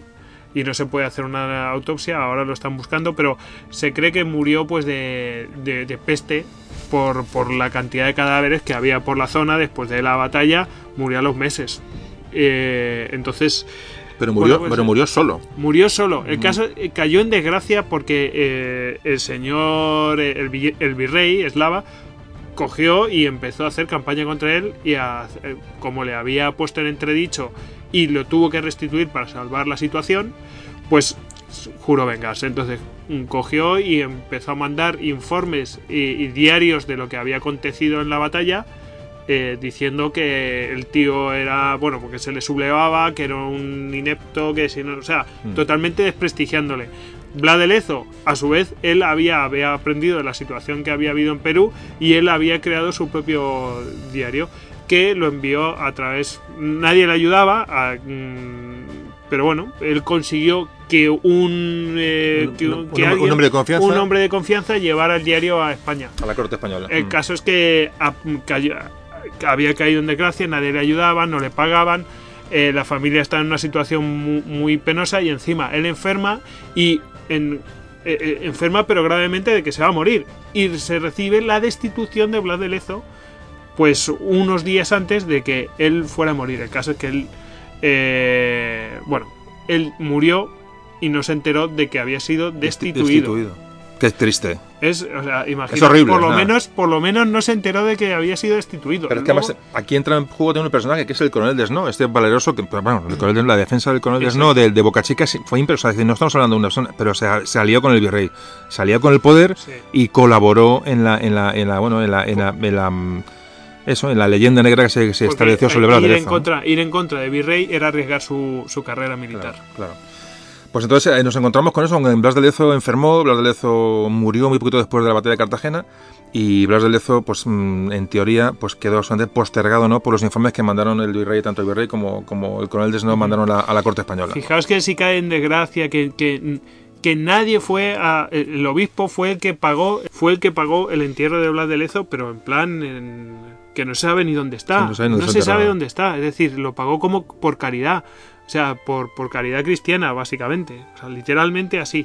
Y no sabe dónde está. Ahora mismo están buscando. Estos son noticias así como de última hora. Se están. eh, Vamos, hay una comisión creada allí en Colombia para buscar los restos de Blas de Lezo. Y se dice que están en, eh, en lo que ahora son unos cines, pero antes eh, era una iglesia. Y claro, están buscando, a ver, buscando una carta que diga exactamente que está ahí para poder abrir el suelo del cine y buscarlo y encontrar los huesos. Eh, porque claramente en el momento que falte una pierna, Claro. pues Sí, sí. ahí va, va a un, cantar. brazo, y un brazo tocado, pues, pues se puede localizar fácilmente. Pero no, no, no se sabe realmente. Fijaos qué tristeza de, de- de- de historia, ¿no? Como pf, este personaje como queda olvidado, ¿no? Y, y- bueno, Goyo, vamos a cerrar ya el, vamos a cerrar el asunto. Yo quería un poco comentar ahora mismo eh, unas, unas pinceladas, ¿no? Aparte hemos hablado de Blas de Lezo, del héroe, del- de la historia de Blas de Lezo, pero me gustaría un poco entrar un poquito ya para acabar en realmente qué era, quién era, quién fue Blas de Lezo. O sea, podemos hablar de que estamos exagerando un personaje, un personaje exagerado. Yo tengo notadas una serie de ideas que es, que es, mm, vamos a ver, es posible para entre nosotros que nos gusta el personaje le hemos estudiado muchísimo y yo creo que, que, bueno que nos gusta y podemos un poco tenemos una, una opinión más o menos más o menos centrada sobre el, el asunto. Y mi pregunta es ¿Hasta qué punto han contribuido sus mermas físicas a crear un héroe? Es decir, lo bonito que decir, joder, un, un niño que le vuela una pierna prácticamente con 12 años, con 14 años, eh, queda cojo, queda, o sea, queda, luego queda tuerto, luego queda manco. Es decir, eh, la merma física eh, ha, ha contribuido a, a ensalzar al héroe. ¿Tú cómo, cómo lo ves? Sí, o sea, obviamente sí, porque es que dices, ostras, es que esto es increíble. o sea. Un tío que se, re- se sobrepone, y más en nuestros días, que dices, ostras, ¿eso qué mérito tiene tal? Bueno, el caso es que el tío no se arredró, es decir, está hecho de otra pasta, tenía un carácter especial, pero, pero el caso es que el tipo no se arredró y, y sí que funcionó eso, y yo creo que a la gente le llama mucho la atención eso, eh, crea esa ley, esa, ese rollo leyenda de piratas y tal. Sí que es cierto que yo creo que eso ha contribuido. ¿No? Yo es que estoy haciendo un poco de abogado del diablo, para un poco Sí, ver, sí, sí, ver sí. un poco el tema y y también pienso, vamos, hasta qué punto bueno, se, se ha ensalzado la figura de Blas de Lezo porque hacía falta un héroe. Entonces hemos encontrado una persona que ha muerto en la más en, la más absoluta desesperación, en la más absoluta injusticia, eh, cojo, tuerto, eh, manco. Eh, ¿Nos hace falta un héroe y hemos ido a Blas de Lezo porque no tienes otra cosa? ¿O tú cómo ves? Pues yo creo que sí, un poco sí, porque cuando yo, por ejemplo, cogí el libro de Pablo Victoria, que después hablaremos de él, yo pensaba que nosotros éramos unos perdedores, porque en el colegio a mí me enseñaron que de repente yo, que éramos pr- prácticamente unos perdedores, es decir, nosotros éramos una nación que pintaba prácticamente nada en el mundo, y de, de repente a mí me, me enseñaron que nosotros llegamos a tener un imperio. ¿Eh? Sí. Y eso a mí me lo, me lo habían tenido oculto. Y digo, ostras, pues nosotros hemos sido importantes en el mundo, ¿no? Hemos sido importantes en el mundo. Y, y luego ver que los ingleses, que parecía que siempre nos mojaban la oreja, pues no es ninguna tontería. Es decir, que ni tanto ni, ni tan calvo. Yo ¿eh? otra vez sigo siendo abogado del diablo y el último argumento que uso un poco para- Sí. de, de aboga- de abogado del diablo. Y es, eh, eh, no, no, no se me hace un poco injusto el trato al virrey eslava. Es decir, yo he, oído por ahí que se ha llamado de burócrata, inútil. eh, no, o sea, el virrey eslava era un auténtico. mm, era casi otro, no hacía otro Bardelezo, pero casi. en- la gente de aquella época no eran. No eran, no eran el virrey eslava estuvo en la de sucesión, estuvo en varias batallas, estuvo en, la, en la- estuvo en el sitio de Gibraltar, la batalla de Barcelona, estuvo en la batalla de Almansa, la batalla de Zaragoza, la batalla de Brihuega, Villaviciosa, estuvo en, en- luego en, en batallas en Italia. Eh, se le dieron, bueno, vamos a ver, se le nombró especialmente para, para la guerra de asiento, lo mismo que se mandó a hablar de Lezo para Cartagena, al virrey nombró especialmente para dirigir las, las operaciones en, en el Caribe. Quiero decir, no lo- otra cosa es que se llevaran mal, otra cosa es que el virrey fuera prepotente, fuera eh, no aguantara ni la más mínima a un, a un subordinado, que tuviera un carácter mm, déspota. Bien, pero que el virrey no era ningún inútil. Ojo, eh, ojo, porque, Sobre todo- he oído por ahí muchas, Sobre todo, tonterías. fi- ¿eh? yo la principal, el principal valor que le doy es que no era un necio. Porque cuando el tío se tiene que jugar las cosas, no se pone cabezón, coge, restituye a Lezo y ya veremos lo- después lo que Mm. pasa. Mm. Es decir, eso ya indica una buena cualidad. Estamos hablando de dos, dos pesos pesados que chocan. Y yo también y sigo, sigo haciendo de abogado del diablo, luego haré de abogado defensor, eh, eh, el posible carácter difícil de Lezo. Y- y yo le- creo que Lezo no no- era, era muy, Muy- yo- es muy una cosa mía, muy difícil Y- de aguantar. y- pero aún así Lezo coge, se pone cuando le restituyen, no coge y dice ahora, Ahora no no, voy. ahora no voy. Claro, es decir, claro. que los dos, eh, hay que decir las cosas Sí, como sí, son, sí, los dos se ponen a, a- a remar en la misma Por dirección. supuesto, Luego resuelven sus rencillas cada uno como puede. Pero vamos, en su momento, en el momento crucial, lo hacen. Y bueno, hablando que habías mencionado el mito, a mí me gusta mucho decir estadísticas. Eh, las estadísticas sirven para decir que Vlad no era ningún inútil. Y, y Vlad prácticamente subió a todo lo más que podía subir en el escalafón. Y, cuali- eh, y cualitativamente tenía esas taras que le dan mucha más importancia a lo que, a lo que hizo. Y murió invicto. Es decir, eso son estadísticas, son números fríos, pero es que luego ves los combates y tal, y hay algunos que son cualitativamente brillantes, es decir, que son de hazañas una detrás de otra. Quiero decir que por números y por calidad de las cosas que suceden ahí, hay que decir que este tío era muy, muy, muy, muy importante, no es ningún chiquirecuatre. Mm, Perfecto, yo estoy de acuerdo contigo. He hecho de abogado del diablo, ahora voy a hacer un poco de abogado defensor. Yo creo que Blas de Lezo, ¿qué tiene a favor? Un poco en un juicio un poco entre nosotros, ¿no? Que no somos quienes para juiciar a nadie, ni hablar de Lezo menos, ¿no? O sea, entonces somos una, una tertulia que siempre estas cosas no las hemos, no las hemos planteado, ¿no? Hemos un poco, un poco en el plato, en la zona, no, no negativa, sino un poco, pues, si Blas de Lezo ha sido un poco eh, un personaje que, que ha salido de la nada, pero realmente vemos que no. Y cuando vemos cosas a favor, yo eh, tengo que anotar unas, unas par de, de, de reflexiones. Una primera es que hemos descubierto con Blas de Lezo el siglo XVIII, el siglo XVIII que es desconocido en la historia de España. Entonces, hemos descubierto que tenemos una historia ahí riquísima durante este siglo y que estaba, estaba oculta y estaba como abandonada. Y realmente, claro, es- realmente Blas de Lezo ha ayudado, a- a- nos ha enseñado de que, de que, de- bueno, que, que este siglo tenemos que estudiarlo y tenemos que, y tenemos que disfrutarlo de alguna manera. ¿no? Sí, sí. Hemos tenido muchos problemas, mucha derrota, mucho- El- ya el no hablamos de derrota ni es el más desconocido, pero el más bonito de todos los siglos sí. que, vamos, que ha vivido España como nación, a mi modo de ver. Sí, a mí también es lo que me, lo me gusta. Entonces, el Blas de Lezo nos ha abierto el siglo XVIII para, una, cosa positiva. Luego, por supuesto, Blas de Lezo, ah, mm, como hemos dicho, se le nombró para un montón de misiones y cargos que no se le hubieran nombrado a un, a un don, como te he dicho antes, a un don nadie.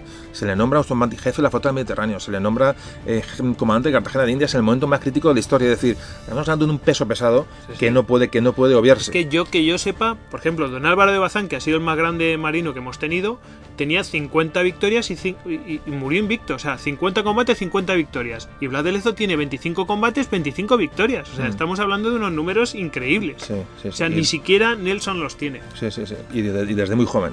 Luego tenemos, claro, la historia, la- la- claro, entre el virrey y el coronel Desno, eh, evidentemente, mm, prácticamente acabaron con su, con su prestigio y que, y que, bueno, y que, que esto le hizo mucho daño incluso en- para la, la historiografía, porque evidentemente no es lo mismo llegar victorioso de Cartagena de Indias a España que decir que quedar compartiendo como un, como un, como un insurrecto. O sea, que la gente, o sea, prácticamente, claro, los rumores en la corte se llegarían y decían, no, este hombre qué ha hecho, ¿no? Se ha vuelto loco o, o tendría enemigos. A saber qué pasó, que en verdad de Lezo quedó oculto y murió, murió como un perro. Realmente murió como un perro, que es lo más triste de la historia de Lezo. Luego quería también comentar que, que, que, bueno, sus acciones, como decía Goyo, hablan por sí solo, por sí solas. Es decir, mm, hemos hablado aquí, hemos narrado tantas acciones de Blas de Lezo que realmente, eh, em, vamos a ver, estamos hablando de un personaje muy por encima de la, de la media y que, y que, bueno, y a favor suyo, por último, último, al final tuvo su reconocimiento póstumo. El diario llegó a la corte, llegó a Felipe V, llegó a, personas que se le conocían y, se le restituyó. Es decir, a su hijo se le dio un, marquesado, quiero recordar. Es decir, eh, Blas de Lezo fue restituido eh, una, una vez muerto. La pena que él no pudo, no pudo saber, porque es lo más triste morir encima, morir en la, en la, más absoluta soledad, ¿no? Y, que la gente puede pensar que es mito las cosas, algunas cosas que, que, se dice que hizo, no sé qué. Bueno, pues puedes pensarlo, pero lo cierto es que lo, llegó hasta el final del escalafón y que tiene no sé cuantos combates que ganó. Es que esas cosas. eso, es irrefutable. Eso, es irrefutable. Es decir, estuvo allí y ganó. Y que después de todo los, toda la, porquería que se echó encima, la, eh, la, corona española, Felipe V y lo restituyó. lo restituyó. Es decir, durante todo ese tiempo no fue, no, no, es que le ascendieron una vez, no, y le, le, extendieron de golpe, no, no, no, es que durante mucho tiempo se le fue reconociendo, se le fue reconociendo, y luego, a pesar de haber caído en desgracia, se le volvió a restituir. es decir, eso, eso obviamente mm, no tiene discusión. Yo me imagino que aparte del, diario que llegaría a la corte y que un diario no dejase una cosa subjetiva, eh, llegarían testimonios de los soldados españoles, de otros mandos intermedios. Decíamos, ¿qué, ¿qué, habéis hecho con este hombre? ¿no? La gente hablaría, ¿no? Entonces alguien dijo, vamos a, se ha cometido una injusticia con, con Blas de Lezo y lamentablemente se, como eso, esas cosas que pasan uh en España, ¿no? Se destruyó tarde.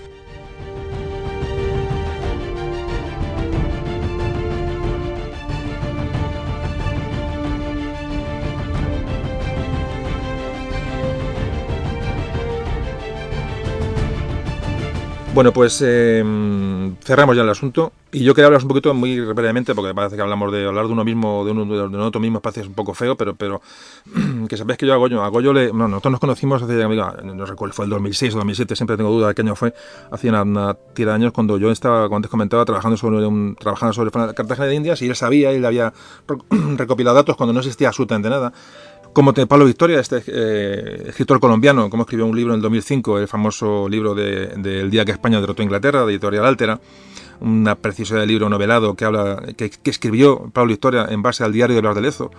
Eh, ha novelado cosas, pero, pero está, está, es prácticamente el diario de Blas de Lezo ¿no? pasado a, una novela, es una maravilla de libro. Entonces yo contacté con Goyo, nos empezamos a conocer, eh, me acuerdo yo di una conferencia de Blas de Lezo, a, hacer un poco de, de amistad. Hicimos una cena, me acuerdo, con otros amigos, una cena de, de, reafirmación del personaje y dar reconocimiento al, personaje.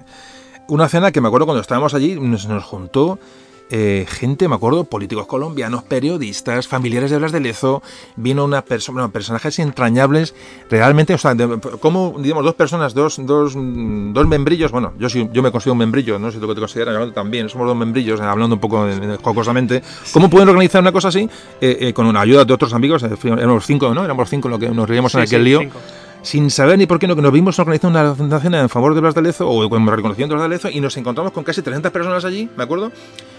Pero fue una maravilla, ¿eh? Y pusimos unos vídeos, pusimos tal. Me acuerdo que, que fue una, una, auténtica maravilla. Estuvo también Pablo Victoria, estuvo, eh, bueno, de todo tipo de gente y gente que ni, ni conocimos.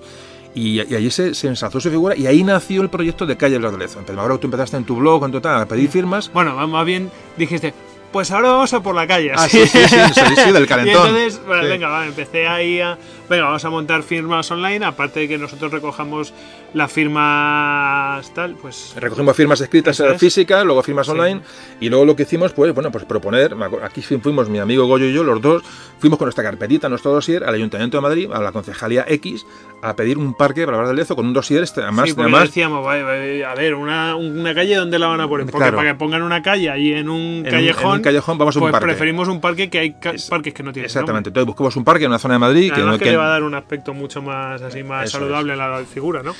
y presentamos el proyecto al, ayuntamiento, entonces, bueno, lo recibieron y tal, y, bueno, y cuando ya pensamos que estaba olvidado todo eso, olvidado, yo me imagino que fue por este, no sé si fue por este esto que hicimos o no, ya me da igual, sí me da igual cómo se consiguió, pero apareció, me acuerdo un día que me llamaste o me pusiste un correo, oye, que, a, los, a los cuatro meses, una cosa así de la reunión, que sí que debió llegar y tal y cual, salía eh, me llamaste y me oye que me han chivado que, que esto ha salido en el boletín oficial, del, ayuntamiento de Madrid en el BOAM y efectivamente está aprobada la, la, la, avenida. Una avenida, una avenida enorme, pero digamos en un ensanche, en una zona de ensanche. Entonces me acuerdo fuimos, eh, no, no, la alegría de Norodio, qué maravilla, tal, da igual quién lo consiga. El caso que se consiguió, se removió el personaje, evidentemente entre todos, entre, entre el escritor, entre Pablo y Victoria, que tuvo gran parte de culpa en todo esto, porque descubrió el personaje gente como nosotros que somos que somos un auténtico pirar por el asunto y que no tenemos parece que, que nos dan algo por esto pero bueno siempre tenemos ilusión en las cosas y lo, y no, lo movimos y, y, y bueno y si la avenida está ahí la avenida está ahí aún está sin prácticamente no sé fuimos allí para hacer unas fotos hacer cuando estaba aquello prácticamente en obra lo pasamos muy bien hicimos un reportaje de vídeo lo tenemos ahí guardado pues para la posteridad algún día algún día lo colgaremos en la web cuando esto, esto este haya pasado más tiempo. Y entonces, bueno, pues ya vino todo ya de... de, de el brasileño empezó a surgir por todos lados. Eh, eh, y no, no, digo que fuéramos nosotros lo que lo, lo, lo, lo el germen, pero en No, cierto pero modo, en cierto otros, modo, otros, exactamente. Eh, Nació todo en aquella cena, yo creo que nació todo en aquella cena y aquello se disparó.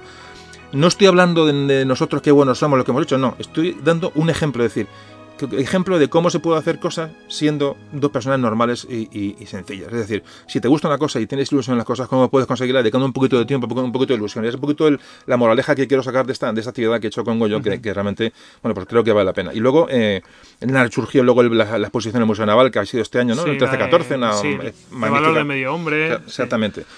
Luego, ¿qué más ha habido? Algún encuentro de escritores. eh, hiciste tú el listo que famoso, el streaming este en el Museo Naval, que se portó el Museo Naval. Por cierto, gracias al Museo Naval. mm, De verdad, eh, la, la, eh, estamos hablando, no me gusta hablar de temas puntuales de historia, o sea, de, de calendario hoy, porque el que escucha este po- podcast mañana, pues dentro de dos años eh, ha quedado viejo, pero debo decir, felicitar al Museo Naval y, y- y dar las gracias al Museo Naval por la colaboración que ha tenido. Estamos en el año 2013-2014, para que se sitúe. Yo sobre Eh, todo felicitar al Museo Naval por, por saber cómo, cómo subirse al carro de, de- de lo que se está moviendo ahora mismo. Es decir, de, ¿se están haciendo podcast? Pues nosotros al podcast. ¿Que se, hay, que, hay que hacer una... Hay demanda de Blas de Lezo? Pues se hace una exposición de Blas de Lezo. Mm. Y... su- eh, o sea, saber cómo moverse. Sí. y se está sabiendo Sí. mover Han muy estado bien. Se han hecho monumentos, ahora en Madrid está el monumento de Blas de Lezo en la, en la Plaza de Colón, igual Sí. había la, la asociación famosa de Lezo, todo La estupendo. asociación cultural, Por que yo me alegro un montón de que esté, así nosotros ya no tenemos tanto peso. Bueno, claro, sí, sí, sí. Es que el otro día, el otro día hablaba por un medio determinado con, con gente de la asociación de Blas de Lezo y tal, le decía, mira, no, yo, nosotros hemos hecho al lado, realmente es que ya, llega un momento que ya...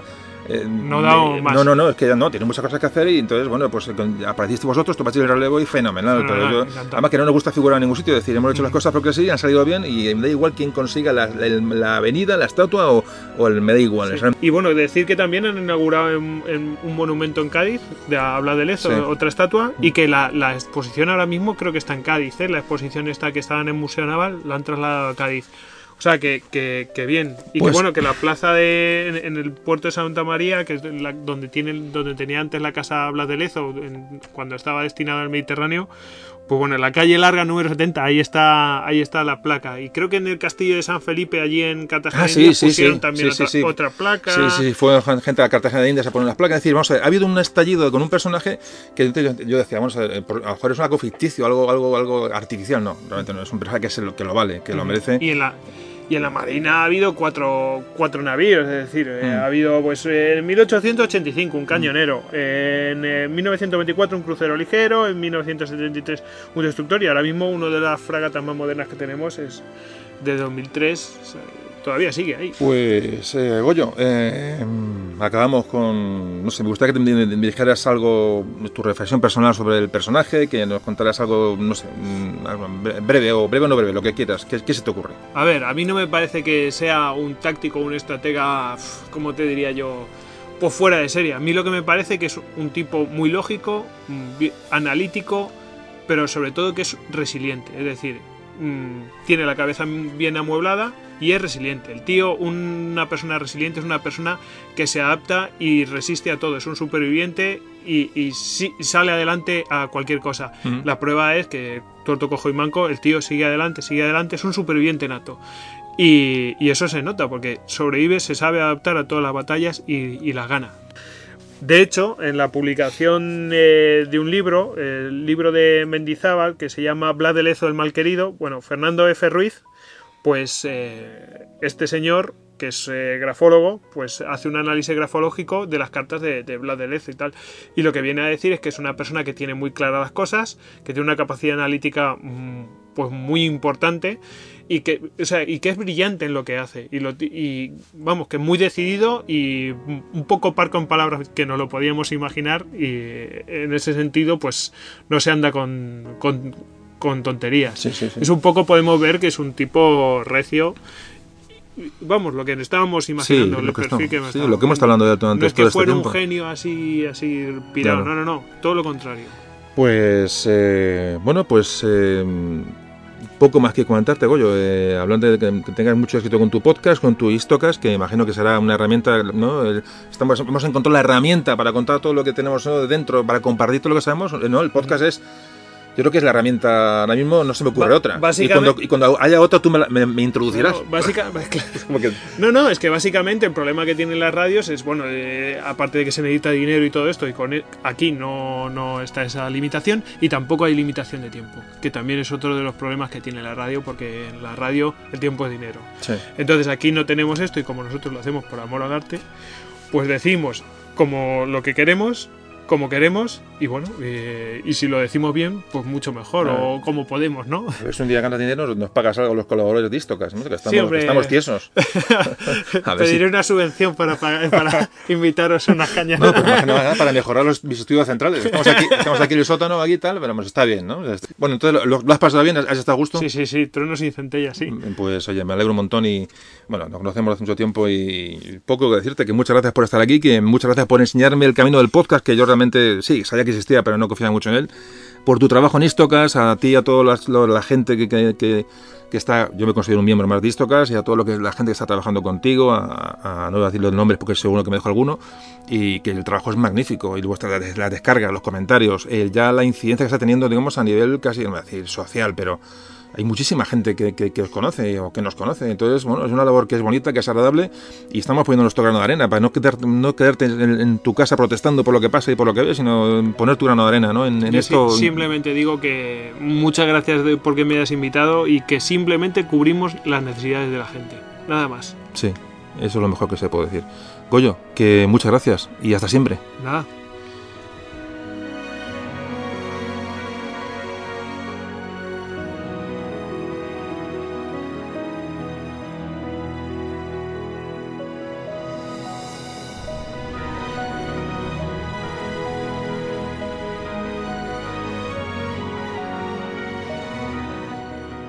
Bueno, pues despedido Goyo, eh, y a modo de resumen, ya muy breve porque el podcast hoy ha sido largo y hay que decir que la guerra de asiento, la guerra de oreja de Jenkins supuso para Inglaterra un tremendo fracaso.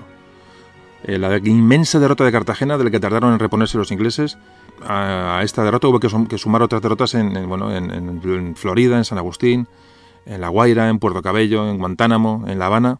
La guerra no supuso ningún cambio fronterizo en América, cosa que los españoles temían mucho, y España consiguió mantener sus territorios intact- intactos y, prolongar su, su- su imperio, prolongar su supremacía en América por durante muchos años más. España salió fortalecida y continuó la rivalidad con, Inglaterra, sin duda. Pero para los ingleses las consecuencias fueron mucho más graves. España mantuvo una red en el, en- en el Caribe que sería mm, básica y fundamental para que más tarde España fuera mm, un elemento primordial en la derrota de los ingleses en, la guerra de independencia de, Norteamérica, la famosa guerra de independencia de los Estados Unidos de Norteamérica, en 1776. Hoy nos quedamos con la figura, el ejemplo y el sacrificio de Blas de Lezo y Olavarrieta. Pero no solo de él, sino de todos los que le acompañaron abordando navíos ingleses en el Atlántico, en Orán, en el Pacífico, en su navío atravesado en Boca Chica y en su última carga desde el fuerte de San Felipe, en Cartagena de Indias. Españoles sin un espacio en la historia y a los que Blas de Lezo representa también. Y para finalizar, vamos a leer el epílogo que le da su libro Pablo Victoria en el libro de El día que España derrotó a Inglaterra. Es un final creo que es digno para describir a este personaje y cómo fue su muerte y la tristeza de ese abandono, de esa soledad y esa gran injusticia.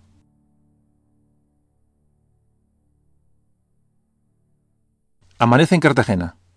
Su esposa, doña Josefa, escuchó golpes en la puerta de la casa. Era muy temprano. Abrió y un mensajero la entregó una carta lacrada, anónima, probablemente de algún amigo de su marido en la corte. Nerviosa, la abrió apresuradamente y leyó lo siguiente. Señor, lamento comunicaros que el rey ha sido persuadido de castigaros en breve por los hechos acaecidos durante la defensa de Cartagena, a pesar de los buenos oficios que varios consejeros han hecho para que el castigo no se ejecute. La carta cayó de las manos de Josefa y las lágrimas afloraron en su rostro. Blas, desde el lecho, preguntó con voz lánguida. ¿Quién era? ¿Era algún correo? ¿Me ha escrito el rey? No era nadie, Blas, contestó su esposa. Lezo pidió un crucifijo. Se abrazó a él con ternura y dijo suspirando, Me muero, Josefa. Y seguidamente murmuró, casi imperceptiblemente, Fuego, fuego. Fueron sus últimas palabras como dando la orden a invisibles cañones de imposibles navíos para que siguieran defendiendo la integridad de España. Josefa se abrazó al cadáver, llorando lágrimas de dolor y de ira al recordar aquella infame carta. No hubo dinero para su entierro, ni una lápida, ni una inscripción con su nombre, ni siquiera un cortejo fúnebre con la presencia de sus soldados. Todos temían las represalias del virrey. El obispo, amigo fiel, ofició la misa. La iglesia estaba vacía. Solo su mujer y unos cuantos vecinos la acompañaron. Aquellas pocas personas, con Josefa a la cabeza, marcharon llevando el féretro hacia su última morada. Era un día triste de lluvia, y los acompañantes miraban el firmamento como en busca de una explicación ante aquella injusticia. En ese momento, en la lejanía, tres truenos dieron como salvas de honor su saludo a uno de los más heroicos marinos que ha dado España. Hoy, queridos amigos, creo que os hemos contado una gran historia. Hasta la próxima. Memorias de un tambor.